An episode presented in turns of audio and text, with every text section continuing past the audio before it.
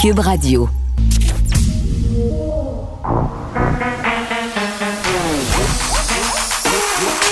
Elle a une opinion sur tous les sujets.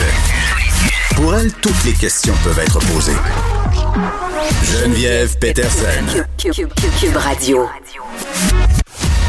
Salut tout le monde, bienvenue à l'émission. Écoutez, volte-face, euh, on aura un point de presse euh, vers 17h. On va évidemment le diffuser. Euh, contre toute attente, ce qu'on nous annoncerait, ce serait changement de couleur. Et là, sentez mon ironie quand je dis contre toute attente parce que vous vous rappelez, hein, jadis, naguère, dans un souvenir très, très lointain, c'est-à-dire hier, au point de presse, on nous a dit qu'il n'y aurait pas de changement. Pour l'instant, on se montrait inquiet par rapport à la situation dans des régions en particulier, la capitale nationale qui inquiétait beaucoup, l'Outaouais, Saguenay-Lac-Saint-Jean, euh, Beauce, puis je précise au passage parce que je sens que je vais avoir un petit courriel d'une personne du Saguenay c'est pas au Saguenay, c'est au Lac-Saint-Jean, dans le coin de Robertval. Prudence, prudence, prudence. C'est ça, c'est ça, là. Prudence, euh, et, de ma part et de toute part. Parce que là, euh, visiblement, je ne sais pas si le gouvernement a enfin dialogué avec les médecins, les experts, puis tous les scientifiques qui disaient qu'on avait peut-être déconfiné un tantinet trop vite, puis qu'on pourrait peut-être s'énerver un petit peu plus que ça le poil des jambes avec les cas euh, qui étaient en hausse. Euh, on le sait pas. Mais, mais là, ce qu'on nous annoncerait visiblement, ce serait que pour les régions problématiques, on aurait un changement de couleur. Donc, ça veut dire que les zones oranges passeraient en rouge. Et là, euh, d'un point de vue girouette, je pense qu'on peut pas faire mieux. Ça, lance un drôle de message. Euh, on n'a pas l'impression que le gouvernement est très en contrôle de la situation. Je veux bien croire qu'on nous dit depuis le début qu'on prend les décisions au fur et à mesure avec les informations dont on dispose au moment où on les prend, ces décisions-là. Mais moi, quand j'entends le docteur Arruda dire Hey, on avait tout prévu ça, nous autres, hein? On avait tout prévu ça. On savait Hein, on renvoyait les enfants secondaires 3, 4, 5. On savait que ça grimperait. On savait qu'il y aurait plus de cas à cause des variants. Quand tout à coup, peu d'ail, peu d'ail, peu d'ail. Peut-être qu'on on a envie finalement de, de rétro-prédaler. Et tu sais, si j'étais une travailleuse ou un travailleur de la santé de la région de Québec, d'avoir entendu le PM dire que dans la capitale nationale, on était capable d'absorber tout ça, là, Hein, que si la tendance se maintenait, il n'y en aurait pas ben, de problème pour les hôpitaux. Eh, il me semble que j'aurais avalé mon air de travers. Je, dis ça de même.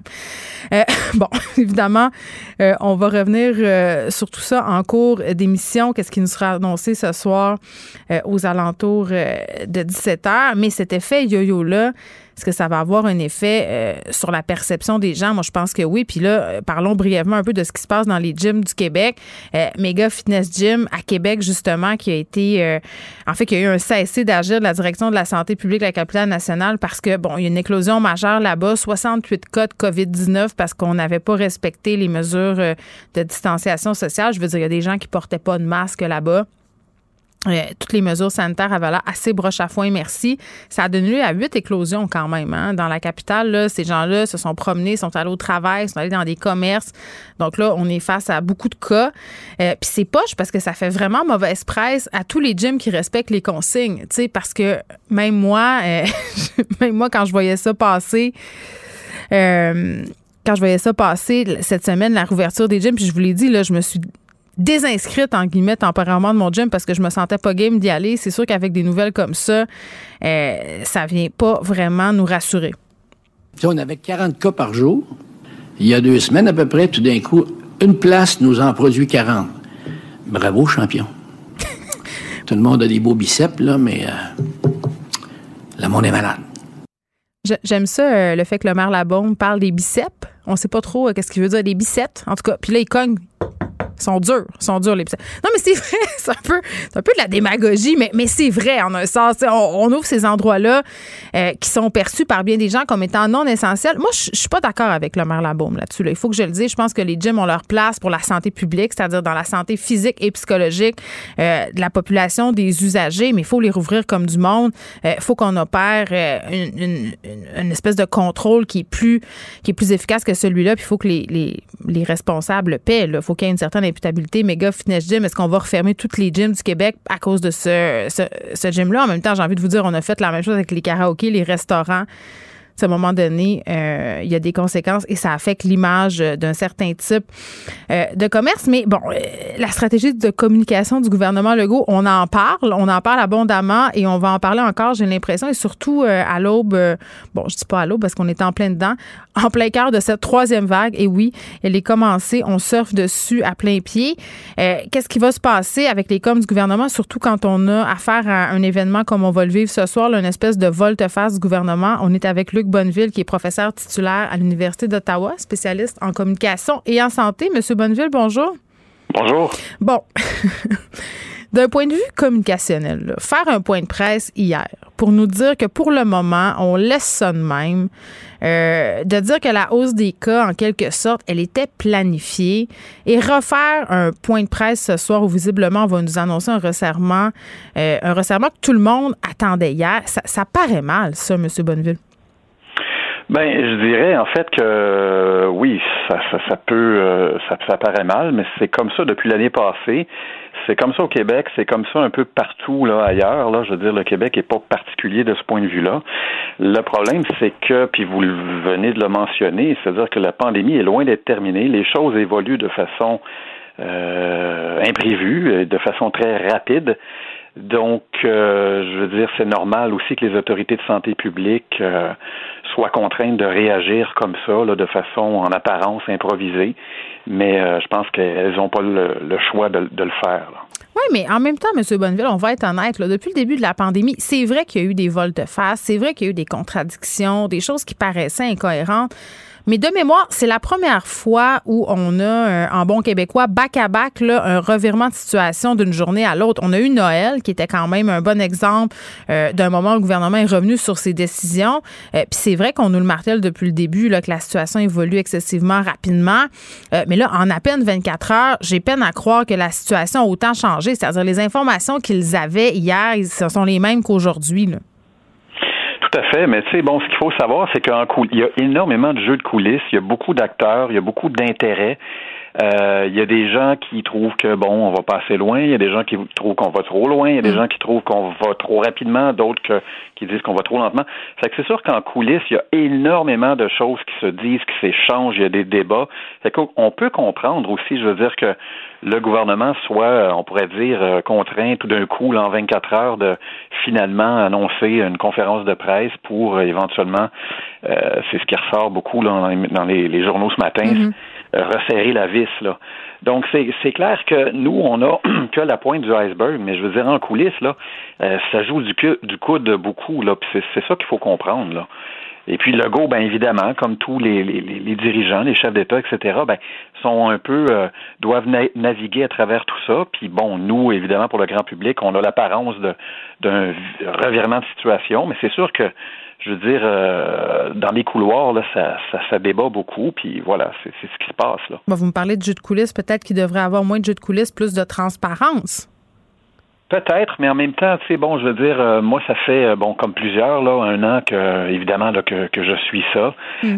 Il y a des gens qui trouvent que le gouvernement n'est pas suffisamment transparent. Il y en a d'autres qui trouvent que, finalement, on communique trop il y a trop de conférences de presse, on en parle trop dans les médias, puis c'est vraiment le, sujet de l'heure. Ah, mais monsieur, je m'excuse de vous interrompre, mais ça, c'est un point que je trouve vraiment intéressant. C'est vrai que si on avait moins de points de presse, là, on est à deux par semaine, un mardi, un le jeudi, euh, peut-être qu'on pourrait prendre le temps d'évaluer euh, davantage des situations, puis qu'on se présenterait pas, guillemets, devant les médias pour rien dire, pour remplir, pour faire du temps. C'est peut-être ça un peu qui a été fait hier, on aurait peut-être dû repousser.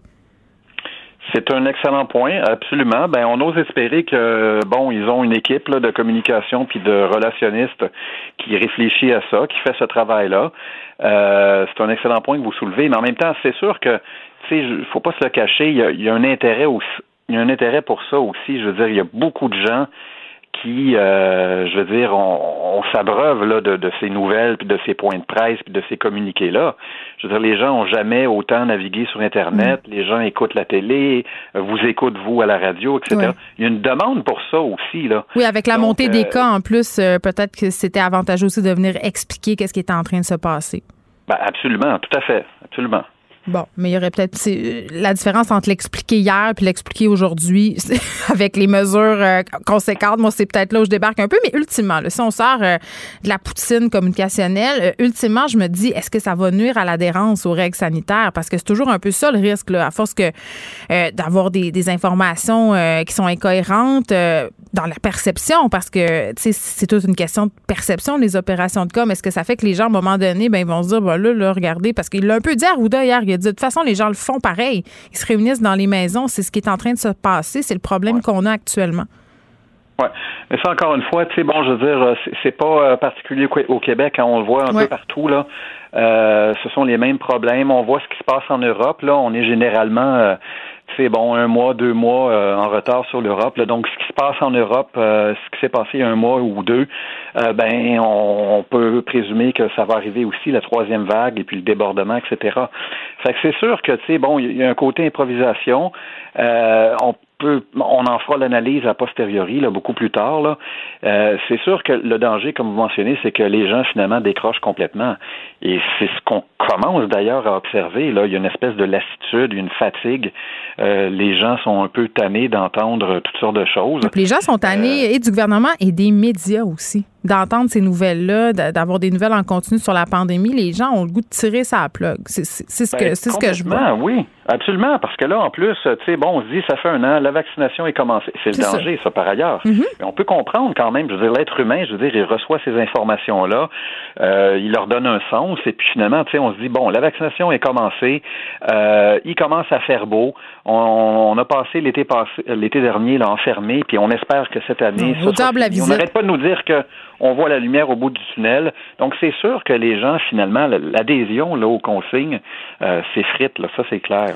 Bon, comme spécialiste des communications et de la santé, euh, parlons un peu du changement de nom du vaccin AstraZeneca, euh, qui a quand même mauvaise presse depuis plusieurs semaines. Je me demande si c'est une bonne idée. Les gens, à un moment donné, savent quand même que c'est le même vaccin, ce ne sera pas un nouveau vaccin qui va être administré. Alors ça, c'est une excellente, euh, ben, c'est une excellente question. Évidemment, ça a étonné plusieurs personnes là quand on entend ça que hmm. euh, le nom du médicament allait changer. Euh, c'est pas surprenant parce qu'effectivement, c'est bon, les gens, comme je, l'ai mentionné, on, je veux dire, les gens vont sur Internet, euh, euh, tapent des mots-clés, etc. Puis à peu près toutes les nouvelles qui sortent quand on, tape AstraZeneca, ben c'est que des nouvelles négatives, etc. Mm. Puis on sait que ça a un impact sur euh, les perceptions puis sur la confiance du public envers les vaccins. Et c'est un obstacle majeur à la vaccination de masse. Donc en fait, c'est pas surprenant que le médicament change de nom. la question qu'on peut se poser, est-ce qu'il va y avoir un véritable impact de ça? Les recherches tendent à démontrer, aussi surprenant que ça puisse paraître, que oui, c'est-à-dire que finalement, ça peut contribuer. Ah, au final, on oublie. On oublie, M. Bonneville. Moi, j'en ai l'intime conviction. On oublie des grands scandales politiques, de la malversation, de la collusion. Euh, il y a des compagnies qui ont changé de nom là, comme exercice euh, marketing parce que ça allait pas bien. Euh, une compagnie pharmaceutique comme Valiant qui est devenue Bosch Health. Universitas est devenue Calido. C'est la même recette. Quand le nom est brûlé, on le change. Le client oublie. Tout à fait, absolument. Puis je veux dire, il faut pas se le cacher, c'est la même chose pour les produits de santé, pour les, euh, les médicaments. Euh, il y a tout un branding autour de ça. Puis là, dans le cas d'AstraZeneca, non seulement on change de nom, mais apparemment qu'on change aussi euh, la couleur de l'emballage. donc, on change vraiment mais beaucoup de choses. c'est ça aussi, c'est la, même, la même chose, c'est la même molécule, c'est clair, mais je veux dire qu'en en fait, on change le nom du médicament, on fait le pari probablement que euh, on va réussir à peut-être pas du jour au lendemain, mais à moyen et long terme, à mm. modifier la perception et la confiance du public envers un vaccin qui est encore aujourd'hui quand même considéré dans l'ensemble comme étant efficace. Bien, vous avez tout à fait raison et ce serait aussi une bonne idée, à mon sens, puis au sens de bien des experts, que le gouvernement communique plus efficacement sur le vaccin, ce vaccin-là, mais les vaccins en général. Oui, mais c'est une autre chose, effectivement. Mais bon, en même temps, tu sais, je veux dire, euh, le problème, c'est que les autorités de santé publique, les, les, euh, les, les spécialistes euh, dans le domaine, etc., puis les autorités gouvernementales sont, entre guillemets, là, en concurrence avec tout ce qui circule sur Internet. Mais il faut qu'ils soient là où ça circule. Moi, c'est ça que je déplore, M. Bonneville, dans les stratégies de com, c'est que souvent, c'est déployé euh, radio-télé, ça, c'est une chose, journaux, mais allez-y sur Internet, allez-y sur TikTok, allez-y sur Instagram, sur Facebook, ils sont davantage là. Mais sur ces nouvelles plateformes-là, ils se font quand même assez discrets. C'est pas parce que tu appelles des influenceurs que ça fonctionne. Soit là, faut une présence massive. Absolument. Ben ça, je pense que c'est une des choses qui est à revoir. D'ailleurs, vous mentionnez là, euh, ils sont sur Facebook. Mais Facebook, on sait très bien que c'est pas les c'est pas les 12 à 18 ans là, qui utilisent Facebook qui est devenu en fait un réseau social de, de jeunes adultes ou même d'adultes là. Euh, ben, de vieux, plus vieux. Oui, oui.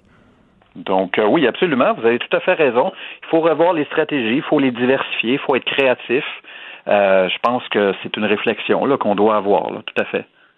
Bon, merci beaucoup, Luc Bonneville, qui est professeur euh, titulaire à l'Université d'Ottawa et spécialiste en communication et santé. On va surveiller toutes ces annonces aux alentours de 17 heures.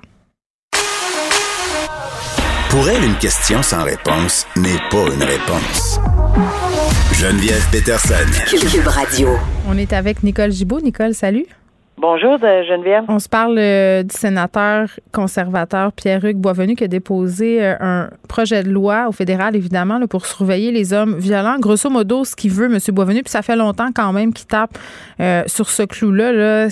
On revient un peu à la discussion qu'on a, toi et moi, assez régulièrement, parce qu'on entend des échos des victimes et des maisons d'hébergement qui viennent en aide aux femmes.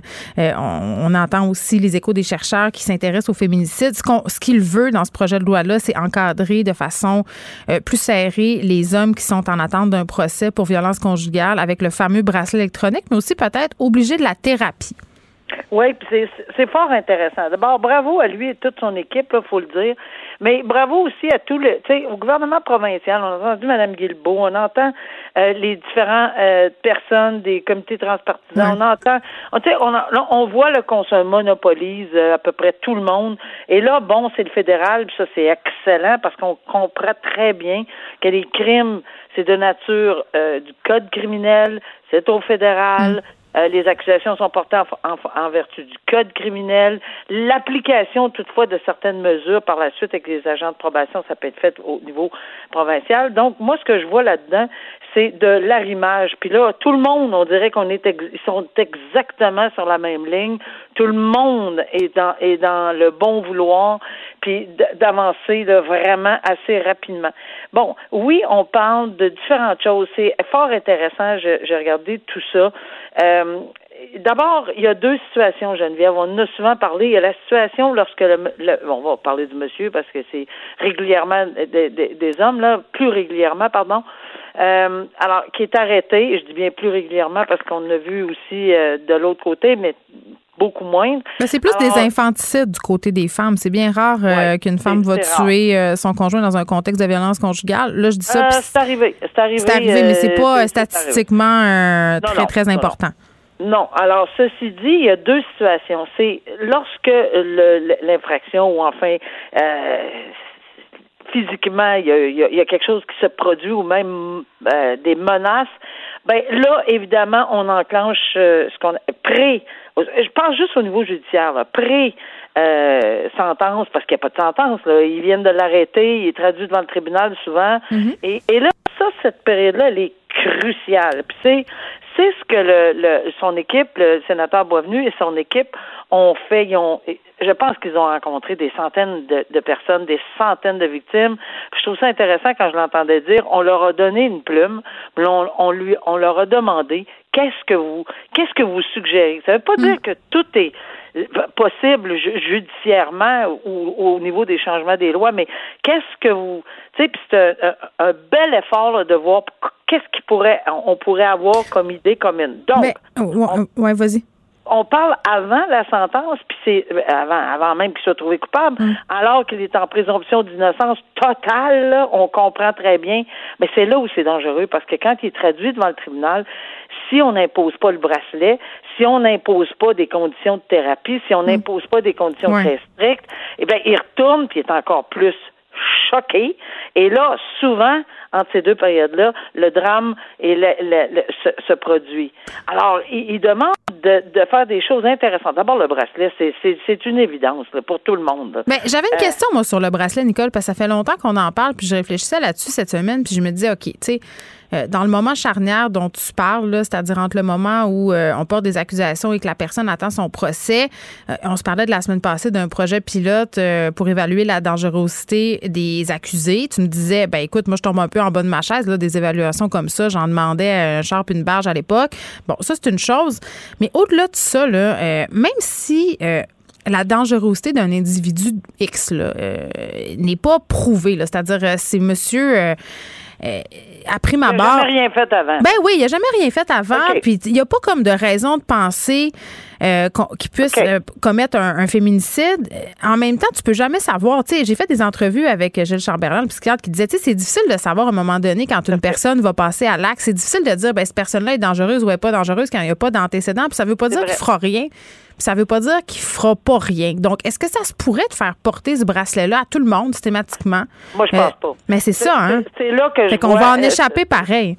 Je- on va toujours en malheureusement euh, oui, Euh, mais mais c'est où la limite où on peut tracer la limite? Puis c'est là où c'est puis tu sais quand euh, Madame Guilbeault disait bon ben là on regarde tout ça puis c'est pas simple, c'est pas ben c'est peut-être dans tout ça là euh, c'est c'est pas simple. C'est t'as où rien à te reprocher porter le bracelet, ça te dérange pas? Euh, oui et non.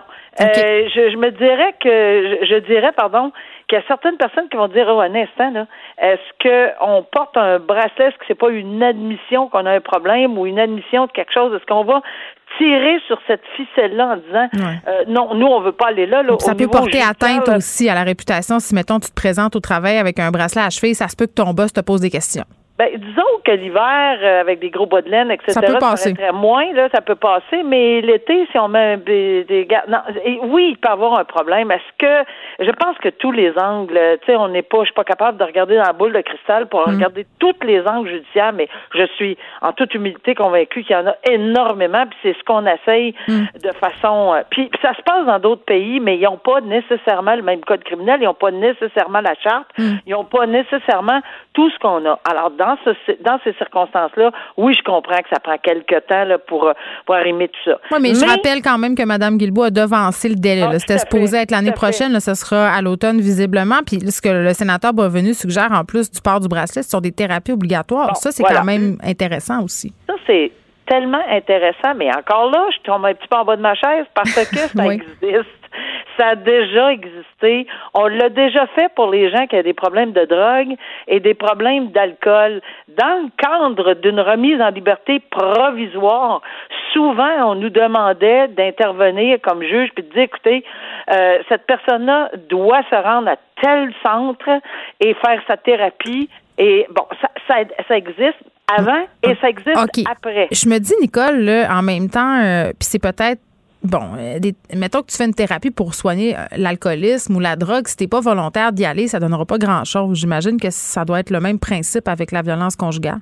Moi, je pense que oui. Tout, Faut qu'il y ait un toutes ces désir. thérapies, p- p- faut- oui, mais en quelque part, quand c'est- tu sais, si c'est huit heures dans une journée ou faire euh, quelque chose, euh, passer euh, quelques heures dans une journée pour avoir un petit certificat, non. Mais quand tu t'impliques, parce que moi, les thérapies que j'ai vues en matière de drogue et, de, et, de- et tout ça, c'est beaucoup plus long que ça. Là. Ce n'est pas une période d'une journée ou deux. Non, tu euh, peux être dans- là six, sept mois, là. Exact. Alors, est-ce que ça en vaut la peine? Est-ce que sur une évaluation, mais là, ça prendrait une évaluation, évidemment. Ça prend une évaluation pour voir, puis à chaque fois que je l'ai fait en matière de drogue ou d'alcool, il y avait tout le temps une évaluation qui était faite si c'est un candidat potentiel ou non. Puis si la personne a une volonté, tant mieux. Mais par contre, euh, lorsqu'on est au niveau de la probation, par exemple, là, on va parler après, lors d'une sentence, pourquoi ça fait pas partie? Ben, je suis certaine que la personne en question, on dit tout le temps, il faut consentir à une thérapie. Ben oui, mais sauf que, est-ce que ça peut faire partie, puis je pense que c'est ce que le sénateur Boisvenu voulait avant et après. Là, on va peut-être avoir un problème sur la présomption d'innocence, parce qu'avant, on va avoir les mêmes arguments. C'est vrai, c'est toujours, on en revient toujours là. T'as On raison. revient toujours là, mais, et puis, mais, mais finement analysé, là, on va peut-être en arriver à quelque chose qui va faire que, oui, euh, on va pouvoir l'imposer, mais tout en n'ayant pas euh, sauté la, la, la, la capsule de la présomption d'innocence, puis dire c'est dans un cadre bien particulier parce que c'est une gestion temporaire. Là. Le procès peut avoir lieu dans un an et demi. C'est là qu'on a besoin. C'est comme une un gestion de demi, crise. C'est Ben, ça. Parce que là, il y a un no man's land qui existe et il se passe des affaires épouvantables dans ce no man's land-là. Donc, quand on parle de, de remettre le filet serré, c'est ça qu'on veut dire. Oui, puis j'ajoute que pour, tu sais, j'entendais, puis ça là-dessus, j'ai un petit bémol. Ouais, vas-y. Quand j'entendais qu'ils savaient, on, on, on suggère des peines à tout le monde, tous les gens en matière de violence conjugale euh, ou de, de familiale ou appelons-le Tu comme veux dire ça. une certaine uniformité des peines? Oui, puis euh, plus de deux ans parce que j'entendais que ça donne rien si c'était au provincial. Mais je mets, Ben là. là, je suis très, très beaucoup le gros, gros bémol. Quand pour tu t'en vas en prison, tu t'en vas en prison. là. Je veux dire, je comprends que les peines fédérales, c'est plus dur, mais quand même. Non, non, mais c'est pas juste ça. C'est pas, c'est pas vrai que ça peut être uniforme. C'est pas la première personne qui a sauté sa coche, si on peut le dire, pour un ça. événement, qui va avoir la même sentence euh, en récidiviste. que- puis, puis pour un voie de fait simple, que pour un voie de fait armé, que pour un... Tu sais, ça, vraiment, je trouve ça... Puis, effectivement, au provincial, même si on n'a pas de programme, peut-être qu'on peut l'ajuster avec une probation, avec, un euh, avec une thérapie. Mais est-ce qu'on pourrait penser aussi euh, d'avoir des programmes spéciaux dans le cas de violence conjugale? Bon, ce sont des réflexions qui vont se poursuivre. Au, au, au provincial. Bon, euh, je voulais qu'on prenne quelques instants pour euh, parler du procès euh, d'Edgar Frutier, quand même, Oui. euh, sa présumée victime qui a confronté euh, bon son agresseur en salle de cours, levé euh, d'interdit de publication sur l'identité de cette victime-là qui se disait euh, prête à dévoiler son identité. C'est un, Oui. c'est un homme qui a été euh, bon, qui a pris la parole pour dire ben écoutez moi maintenant je me sens prêt, euh, j'ai plus honte, je me sens plus sale. Euh, Puis ce sont des faits quand même qui aux années 70. Euh, Oui. Victime âgée de 15 ans, l'accusé qui avait alors 44 ans. Là, on voit que le délai de prescription, euh, c'est une bonne affaire qu'on l'ait enlevé en matière d'agression Oui. sexuelle. Euh, mais c'est intéressant ce qui décide de sortir de l'ombre pour euh, pour dire moi c'est la phrase que dont je voulais discuter avec toi, c'est de dire euh, moi je, je voulais que que tout le monde le sache que oui vous êtes un bon comédien, mais vous êtes aussi un bon menteur, un bon manipulateur. Là la couronne qui suggère une peine de six mois de détention, mais tu sais c'est quand même monsieur Fruitier est rendu à 90 ans. Tu sais c'est- tout ça là que ça soulève. Ben, ça soulève euh, énormément. D'abord, premièrement, euh, beaucoup de courage de cette Oui. euh, victime-là. Et oui, c'est sûr qu'on comprend. Moi, moi, là, je le vois, je l'ai vu, et je le vois de plus en plus que les victimes, parce que là, c'est vraiment pas une victime alléguée, c'est une Oui. victime, là. Alors, la victime décide de lever le- le- l'interdiction de, de dire son nom. Un. Deux, euh, que la victime décide de s'exprimer. Moi, je l'ai vu à plusieurs reprises et je peux vous confirmer que c'était couper le souffle d'entendre les victimes s'adresser directement à la personne et, et, et, et on le regarde là, on me, directement on me disait Madame la juge est-ce que je peux m'adresser directement à Monsieur ou Madame une telle Monsieur souvent? Puis qu'est-ce que je voulais qu'on fasse? Oui euh, regarde. Euh, c'est sûr là. Euh, mais dans le grand respect puis souvent les propos se font tellement tu sais je disais que le, le discours est souvent euh, tellement plus grand qu'on peut penser. Puis le message, à mon avis, passe beaucoup plus. Et puis c'est une façon que je trouve libérateur pour les victimes, mais je trouve important dans un système judiciaire à- auquel on assiste. Moi, comme juge, j'ai jamais, puis je pense pas qu'il y ait de juge qui refuse, là, mais c'est, on peut entendre une mouche voler, là, parce que c'est vraiment quelque chose d'entendre. Puis il faut accepter qu'il y a des choses auxquelles on n'aurait même pas pensé. Le- les blessures psychologiques là, à long terme, puis l'amplification, puis les conséquences sur sa propre famille, ses propres enfants, je l'ai vu, je l'ai entendu, et ça donne des frissons dans le dos, mais ça fait énormément de bien à ces victimes-là. Ça peut Euh, faire bon, du ben- bien à d'autres victimes aussi. oui. Est-ce que du côté, là, on va, ça c'est du côté de la victime, du côté de M. Fruitier, qui a 91 ans, là, ou à peu près, dans un état assez piteux au niveau euh, de sa santé, est-ce qu'on le prend en considération? Ben oui. Mais est-ce qu'on va faire en sorte que on va, ça, ça va être vraiment la décision. C'est ça, une sentence. C'est vraiment une décision qui s'applique à, à la personne. Le crime, là, c'est une chose. Mais la sentence, ça, c'est pour un verdict. Est-ce qu'on a un crime, le verdict coupable, non coupable? Mais est-ce qu'on a une sentence adéquate? Mm. pour un homme de 91 ans?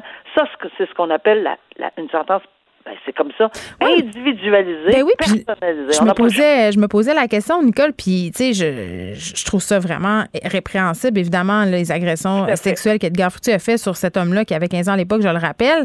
Mais je me dis, tu sais, puis c'est pas pour avoir pitié de lui, là, c'est sortons de ce cas-là. Quelqu'un de 90 ans, t'envoies ça en prison, je veux dire, six mois, ça survit-tu? Je veux dire, c'est tough, la prison. Je- Ben, ça- ça- ça- il y a des cas que oui.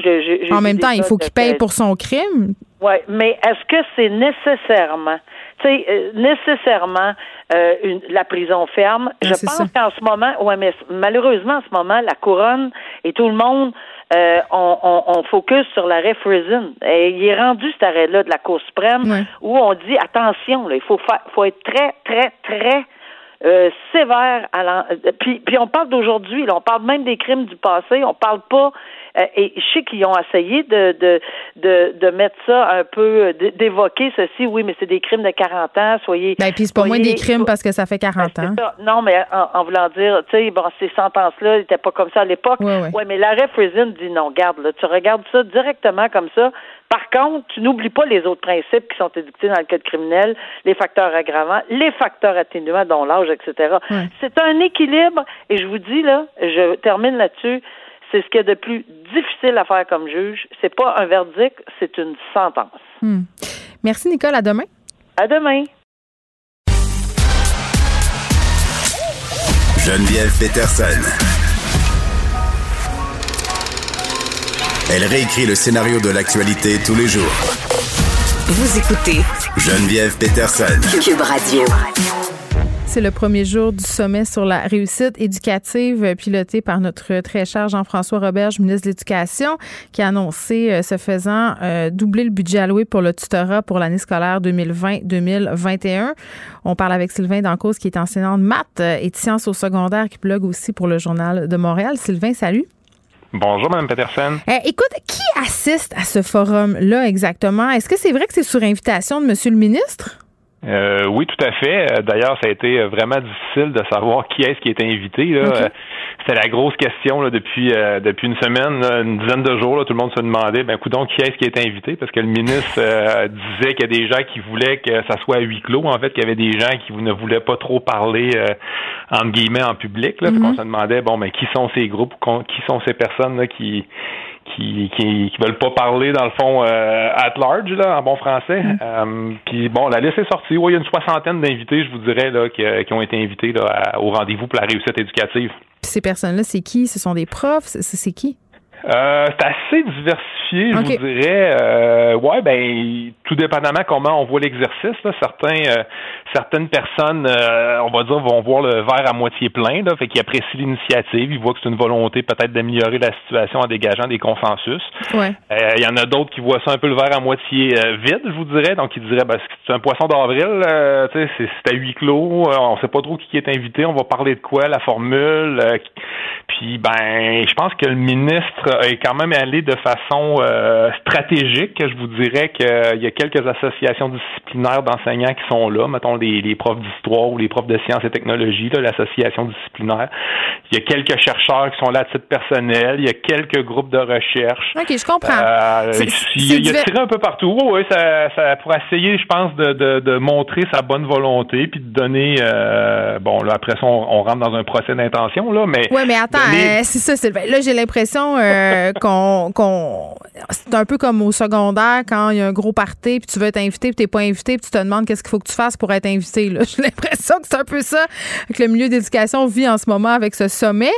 Euh, là, moi, j'ai pas décidé encore euh, si je voyais mon verre à moitié plein ou à moitié vide, mais c'est ça que j'essaye de démêler parce que, tu sais, tu regardes ça de loin, le sommet sur la réussite éducative, tu te dis, bon, mais c'est une bonne affaire. Enfin, M. Roberge euh, fait quelque chose de concret pour euh, tendre la main, si on veut, vers le milieu, parce qu'un truc qui, lui a été reproché vraiment assez euh, férocement, là, je dirais, pendant la pandémie, pendant la crise du milieu de l'éducation pandémique, appelons ça comme ça, mm-hmm. c'est son sa, sa déconnexion apparente du milieu. Là, il fait quelque chose pour parler à ce milieu-là, puis c'est pas encore correct.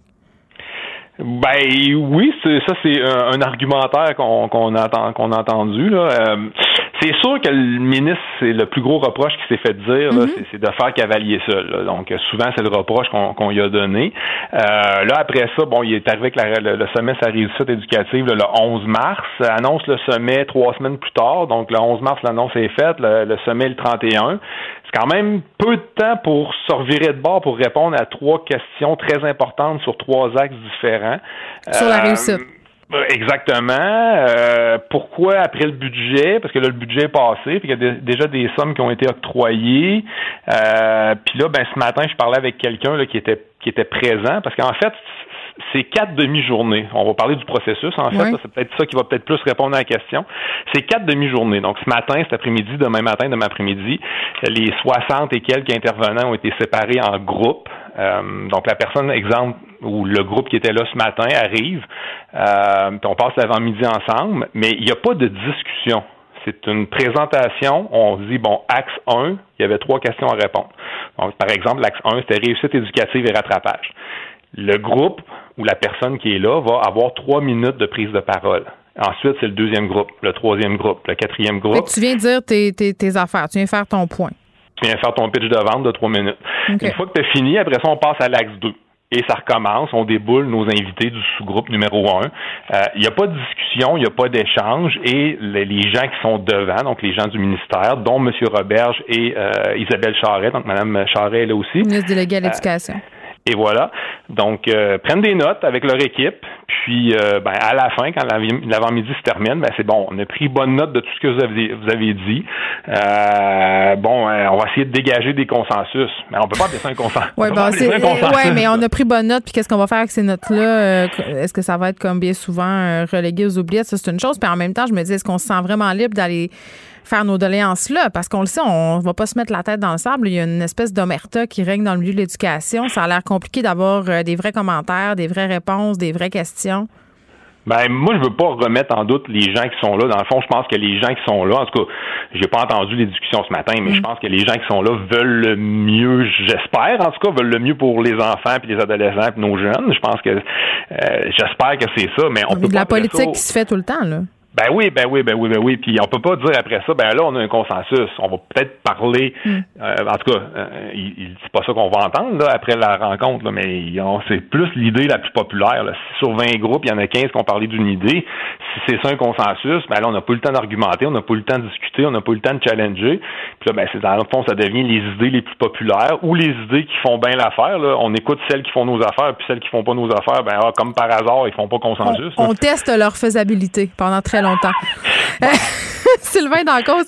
Euh, là, clairement, il y, a un côté euh, opération marketing de la part de Jean-François Roberge, euh, essayer de revamper son image. Là, son image a vraiment été mise à mal pendant la pandémie. Le fait aussi de faire ça, vous l'avez dit tantôt, après le budget, c'est un peu ironique. cette annonce-là qui se veut positive aussi d'augmenter le budget pour le tutorat, ça, ça, jette de la poudre aux yeux, c'est positif. Mais moi, j'ai envie de vous demander, les, les élèves, est-ce qu'ils en bénéficient déjà de ce tutorat-là? Comment ça, comment ça se passe en ce moment? Ben, ça a été un peu chaotique, je dirais. L'annonce a été un peu, ça a été faite un peu à la sauvette en février. on est souvent en réaction plutôt qu'être en action. Là. Euh, puis là, genre, moi, j'en mettrais pas en doute l'idée du tutorat qui, soit dit en passant, est une excellente idée. Bien sûr, on, en a parlé. Bien oui. puis quand on parle de la recherche, là, selon la recherche, il euh, n'y a pas de doute là-dessus. Là, le tutorat peut donner des effets, des résultats positifs, mais ça prend certaines conditions. Puis ces conditions-là euh, sont pas en place. Est-ce que l'argent qu'on vient d'annoncer ce matin, parce que là, on vient de, doubler le, euh, oui, le parce que c'est quoi ces conditions-là qui sont pas en place? Ben, en fait, là, premièrement, là, on, faut que l'intensité soit là. Donc, la première une intensité élevée. Puis quand on parle d'intensité élevée, on va parler d'un programme de 10 à 20 semaines avec une fréquence de 3 à 5 activités de 40 à 50 minutes à chaque fois. Oui, il faut qu'il y ait la constance. Ben oui, puis ça faut qu'on vise entre 50 et 100 heures euh, de tutorat là, quand, si on veut être efficace. Ça, c'est au niveau de l'intensité. Après ça, il faut que ça se vive pendant les heures régulières. Généralement, ce qu'on apprend en lisant, là, c'est que les effets sont deux fois supérieurs pendant les, les heures régulières qu'après les heures de classe. Puis une autre condition importante, c'est la dimension affective du lien entre le tuteur et, l'élève. Donc, est-ce que toutes ces conditions-là sont en place? Je pense pas. Là. Donc, est-ce qu'on peut dire que le programme de tutorat présentement est efficace? Je pense pas non plus. On a-tu, on a assez de tuteurs au rendez-vous aussi? Ben ça c'est une autre question. Là. On va pas. Euh, on n'est pas dans une situation facile dans le sens où on, a de l'argent. On dit bon, on va débloquer deux fois les fonds pour le tutorat, puis on sait que selon la recherche, si les conditions sont mises en place, on peut avoir des effets bénéfiques. Donc ça, on ne met pas ça en doute. Donc on, on, place les bonnes conditions. Mais après ça, c'est ok, mais on peut pas créer du personnel non plus. Donc là, c'est de savoir comment on peut articuler tout ça. Bon, le lien, vous allez me dire, on peut le développer avec le temps. Notre tuteur, le lien, fait que c'est quelqu'un de l'extérieur, que c'est pas. Il faut que ça reste le même. Il faut pas ben qu'il y ait de changement. Bon, c'est le même euh, problème qu'on a souvent euh, euh, en éducation. Là, on se dit qu'on va se concentrer sur les choses à faire cet été. on peut aller au plus urgent. C'est ce que dit M. Roberge, puisque pour le long terme, sur comment rattraper tout ça, on mm-hmm. n'est pas encore là. Comme prof, est-ce que vous trouvez que c'est une bonne stratégie, là, ici, maintenant? Ben là, ici maintenant, il, ça aurait pu être ici maintenant euh, il y a un an, ça aurait pu être ici maintenant l'été passé, ça aurait pu être ici maintenant en, septembre. Là, on est encore beaucoup en réaction, je trouve, euh, depuis le début. Mais bon, faut qu'on bon, on va rester positif. Là. Le, le but, c'est que ça avance, puis le but, J'ose espérer que tout le monde, euh, l'objectif est le même, là, c'est que d'assurer le bien-être physique, psychologique, euh, la réussite de nos jeunes. je pense que c'est ce qu'on veut dans un développement global. Puis j'ose espérer que ces mesures-là mm. qu'on va mettre en œuvre vont être efficaces, mais faut pas juste dire on va mettre de l'argent. Là, faut pas. À un moment donné, il faut réfléchir, il faut agir, mais il faut agir intelligemment. Bon, là, vous, vous êtes prof au secondaire, vous enseignez en secondaire 1 et 3, si je ne m'abuse. Exact, exact. Comment ça se passe? Euh, là, est-ce que vous êtes dans une zone où les élèves revenaient euh, en présentiel en secondaire 3 ou pas? Ouais, moi je suis à Québec, là, on est tombé en zone orange, euh, donc les élèves. Comment ça marche? ça va-tu bien? Ben, pour avoir parlé, puis là, c'est pas juste mon avis à moi, là, ouais. vous parler de l'avis de plusieurs collègues, là, je pense que les élèves, en général, on généralise encore, mais je pense qu'ils étaient contents de revenir à l'école à temps plein. Euh, le, le, je pense que ce qui leur a fait le plus plaisir, je vous dirais, là, mhm. c'est le fait que, puis ça, c'est un autre sujet qu'on pourra un jour aborder, là, c'est l'évaluation. On dirait que, vu que les élèves étaient une journée sur deux à l'école, qu'il y a comme une espèce de roche d'évaluer en classe quand les élèves sont là. Fait que les élèves, ils se ramassent des fois avec des journées où est-ce qu'il y a un examen, deux examens, trois examens, parce que là, ben, le prof, la journée qui est en distance, ben, je peux pas donner un examen à distance, ou je peux en donner un, mais bon, on a encore beaucoup de préjugés par rapport à ça, puis on n'est pas équipé technologiquement non plus pour être sûr et certain que ça triche ou ça triche pas. Là. Ouais. Fait que c'est pas facile. Euh, fait que là, ben, on dirait que les élèves, là, il y avait des grosses journées quand ils étaient à l'école, puis c'était comme, mon Dieu, on, les profs, ils nous donnent toutes les, affaires en même temps quand on est là. là. Fait que, vrai. Euh, oui, oui, fait qu'il y avait une espèce d'appréhension.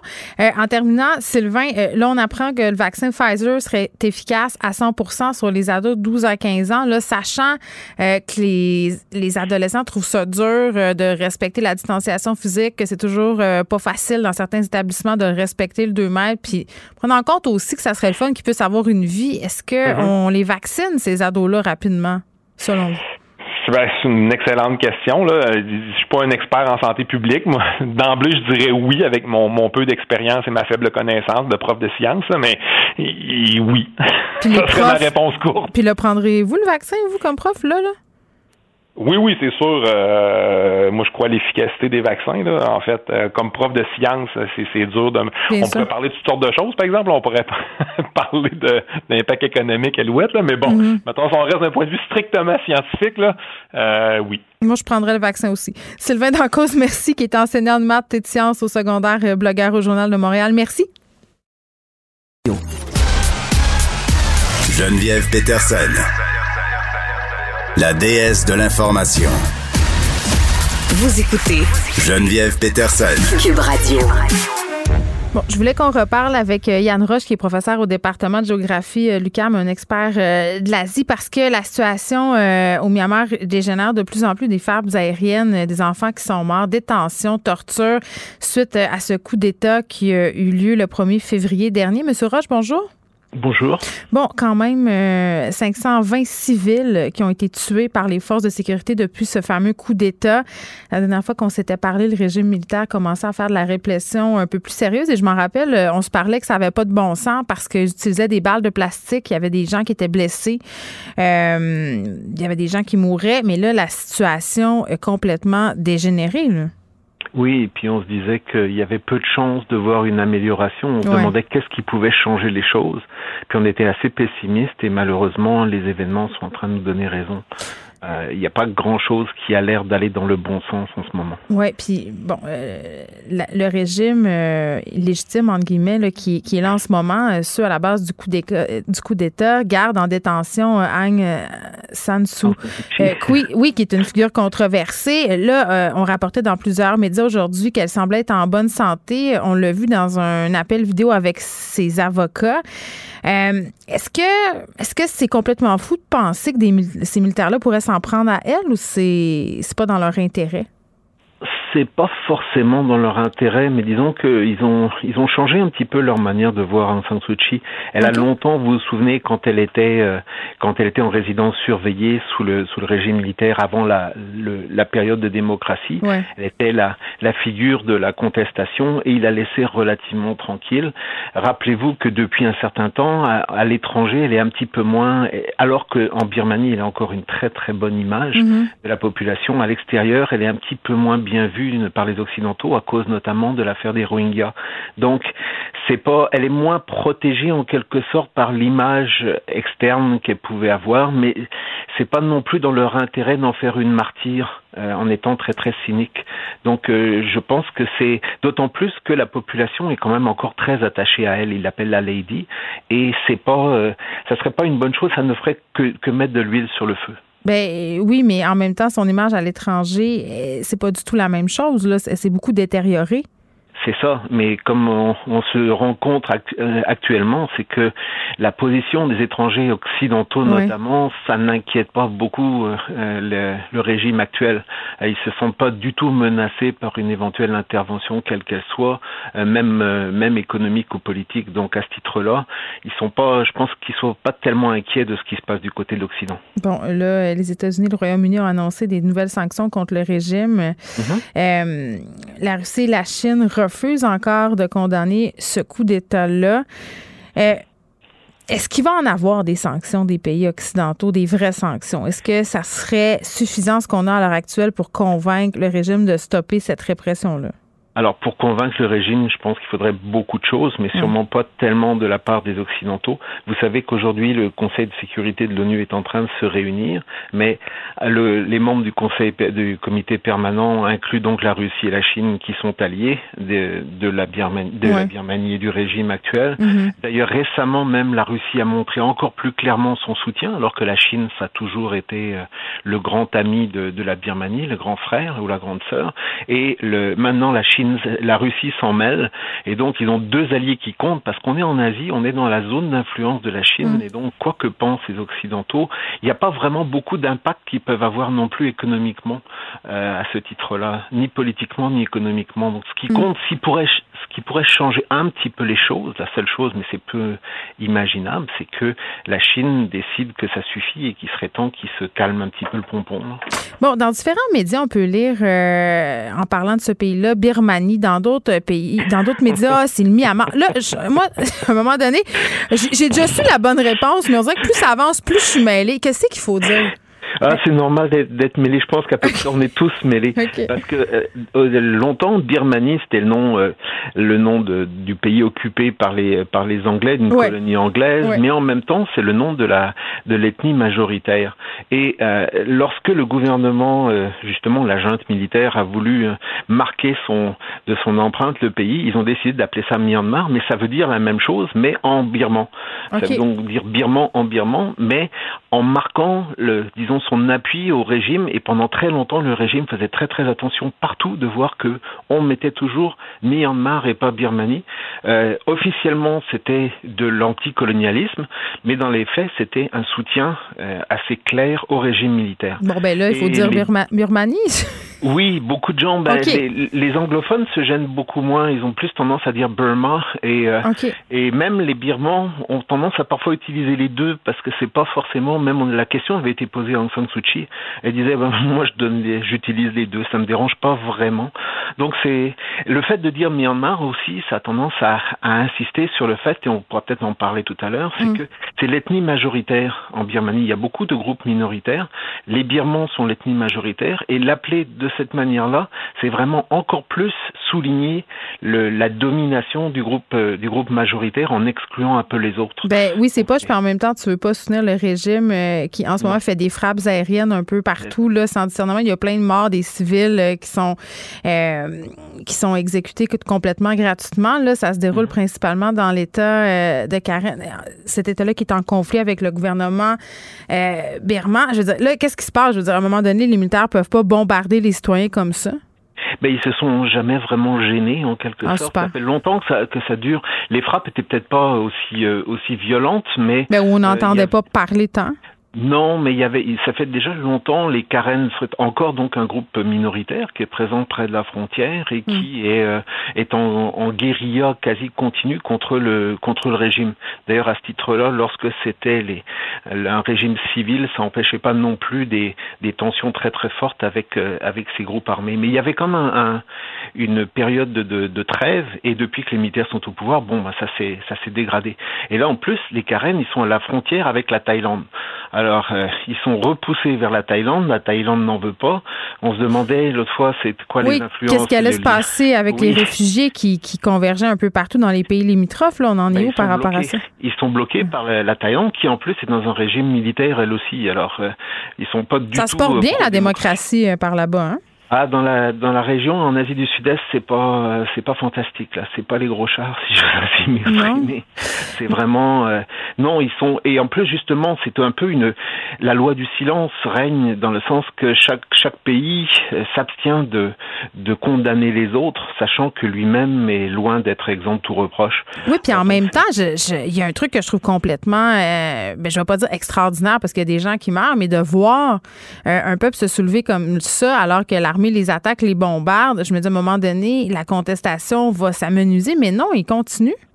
Il continue, mais disons que samedi dernier, lorsqu'il y a eu vraiment le, le summum du, nombre de morts et de violences, c'était une journée euh, commémorative, c'était l'anniversaire du soulèvement en 45 contre les Japonais. C'était une date particulièrement importante et à laquelle les, les militaires étaient particulièrement attentifs à, à intervenir. Pour les débordements, de guillemets. Oui. Ah, Puis en plus, ce qui peut arriver aussi, et là c'est dur pour nous qui vivons dans des pays démocratiques de, de se mettre à la place des gens et de savoir ce qu'ils mais des fois ça prouve qu'ils sont vraiment désespérés quand ils vont jusqu'à affronter des, des militaires dont ils savent qu'ils risquent de tirer, ça veut dire qu'ils sont vraiment désespérés, ils n'ont pas d'autres mm. d'autres solutions et on voit que c'est beaucoup des jeunes qui, euh, qui contestent, c'est beaucoup les jeunes générations. Mais la population euh, birmane est très jeune aussi. Tout à fait. Et euh, eux, ils sont ils sont encore plus disons encore plus désespérés. Ils ont pratiquement connu que des situations, euh, des situations très très tendues. Et puis là, ils se disent mais il n'y a vraiment pas de pas d'espoir. Ils ont plus de, ils n'ont pas peut-être la passivité qu'ont fini par développer les, leurs aînés en quelque sorte. Donc c'est c'est dû et apparemment de ce que j'ai pu lire, il semblerait qu'il y ait un petit peu moins de, de monde dans les manifestations dernièrement, à part celle du, de samedi là qui était mm. vraiment spéciale.